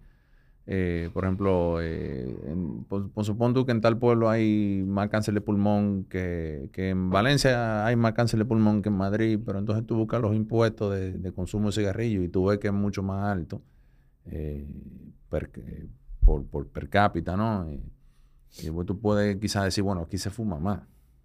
Eso no es necesariamente una realidad 100%, pero tú vas orientando más o menos. Pudiéramos, esos datos tienen que estar con relación a la comida y el que se come. Eso lo, vamos a chequear. Nítido. Bueno, George, yo creo que por hoy estamos, estamos pagos. Eh, yo, yo espero que, que quienes se mantuvieron hasta aquí, hasta este minuto, viendo y escuchando, hayan, se hayan llevado algo diferente de este episodio. Yo creo que hablamos cosas diferentes. Eh, y que pueden ser de gran ayuda a personas que están en ese estado de, obesidad, que se sienten frustrados, eh, que no han dado con alguna solución. Yo creo que, personas como tú, Jorge, tienen pueden tener un gran impacto en ese sentido, porque tú eres un tipo muy asertivo, hablando del tema de la obesidad y también a la hora de tú dar prescripciones eh, a los pacientes. Eh, así que eh, me siento muy bien con el contenido, con, lo que hicimos hoy, de verdad que sí. Me alegro, espero que les guste a los oyentes. Y, y nada, como siempre, agradeciendo su apoyo y nos vemos en un próximo episodio de Tertulia Dura.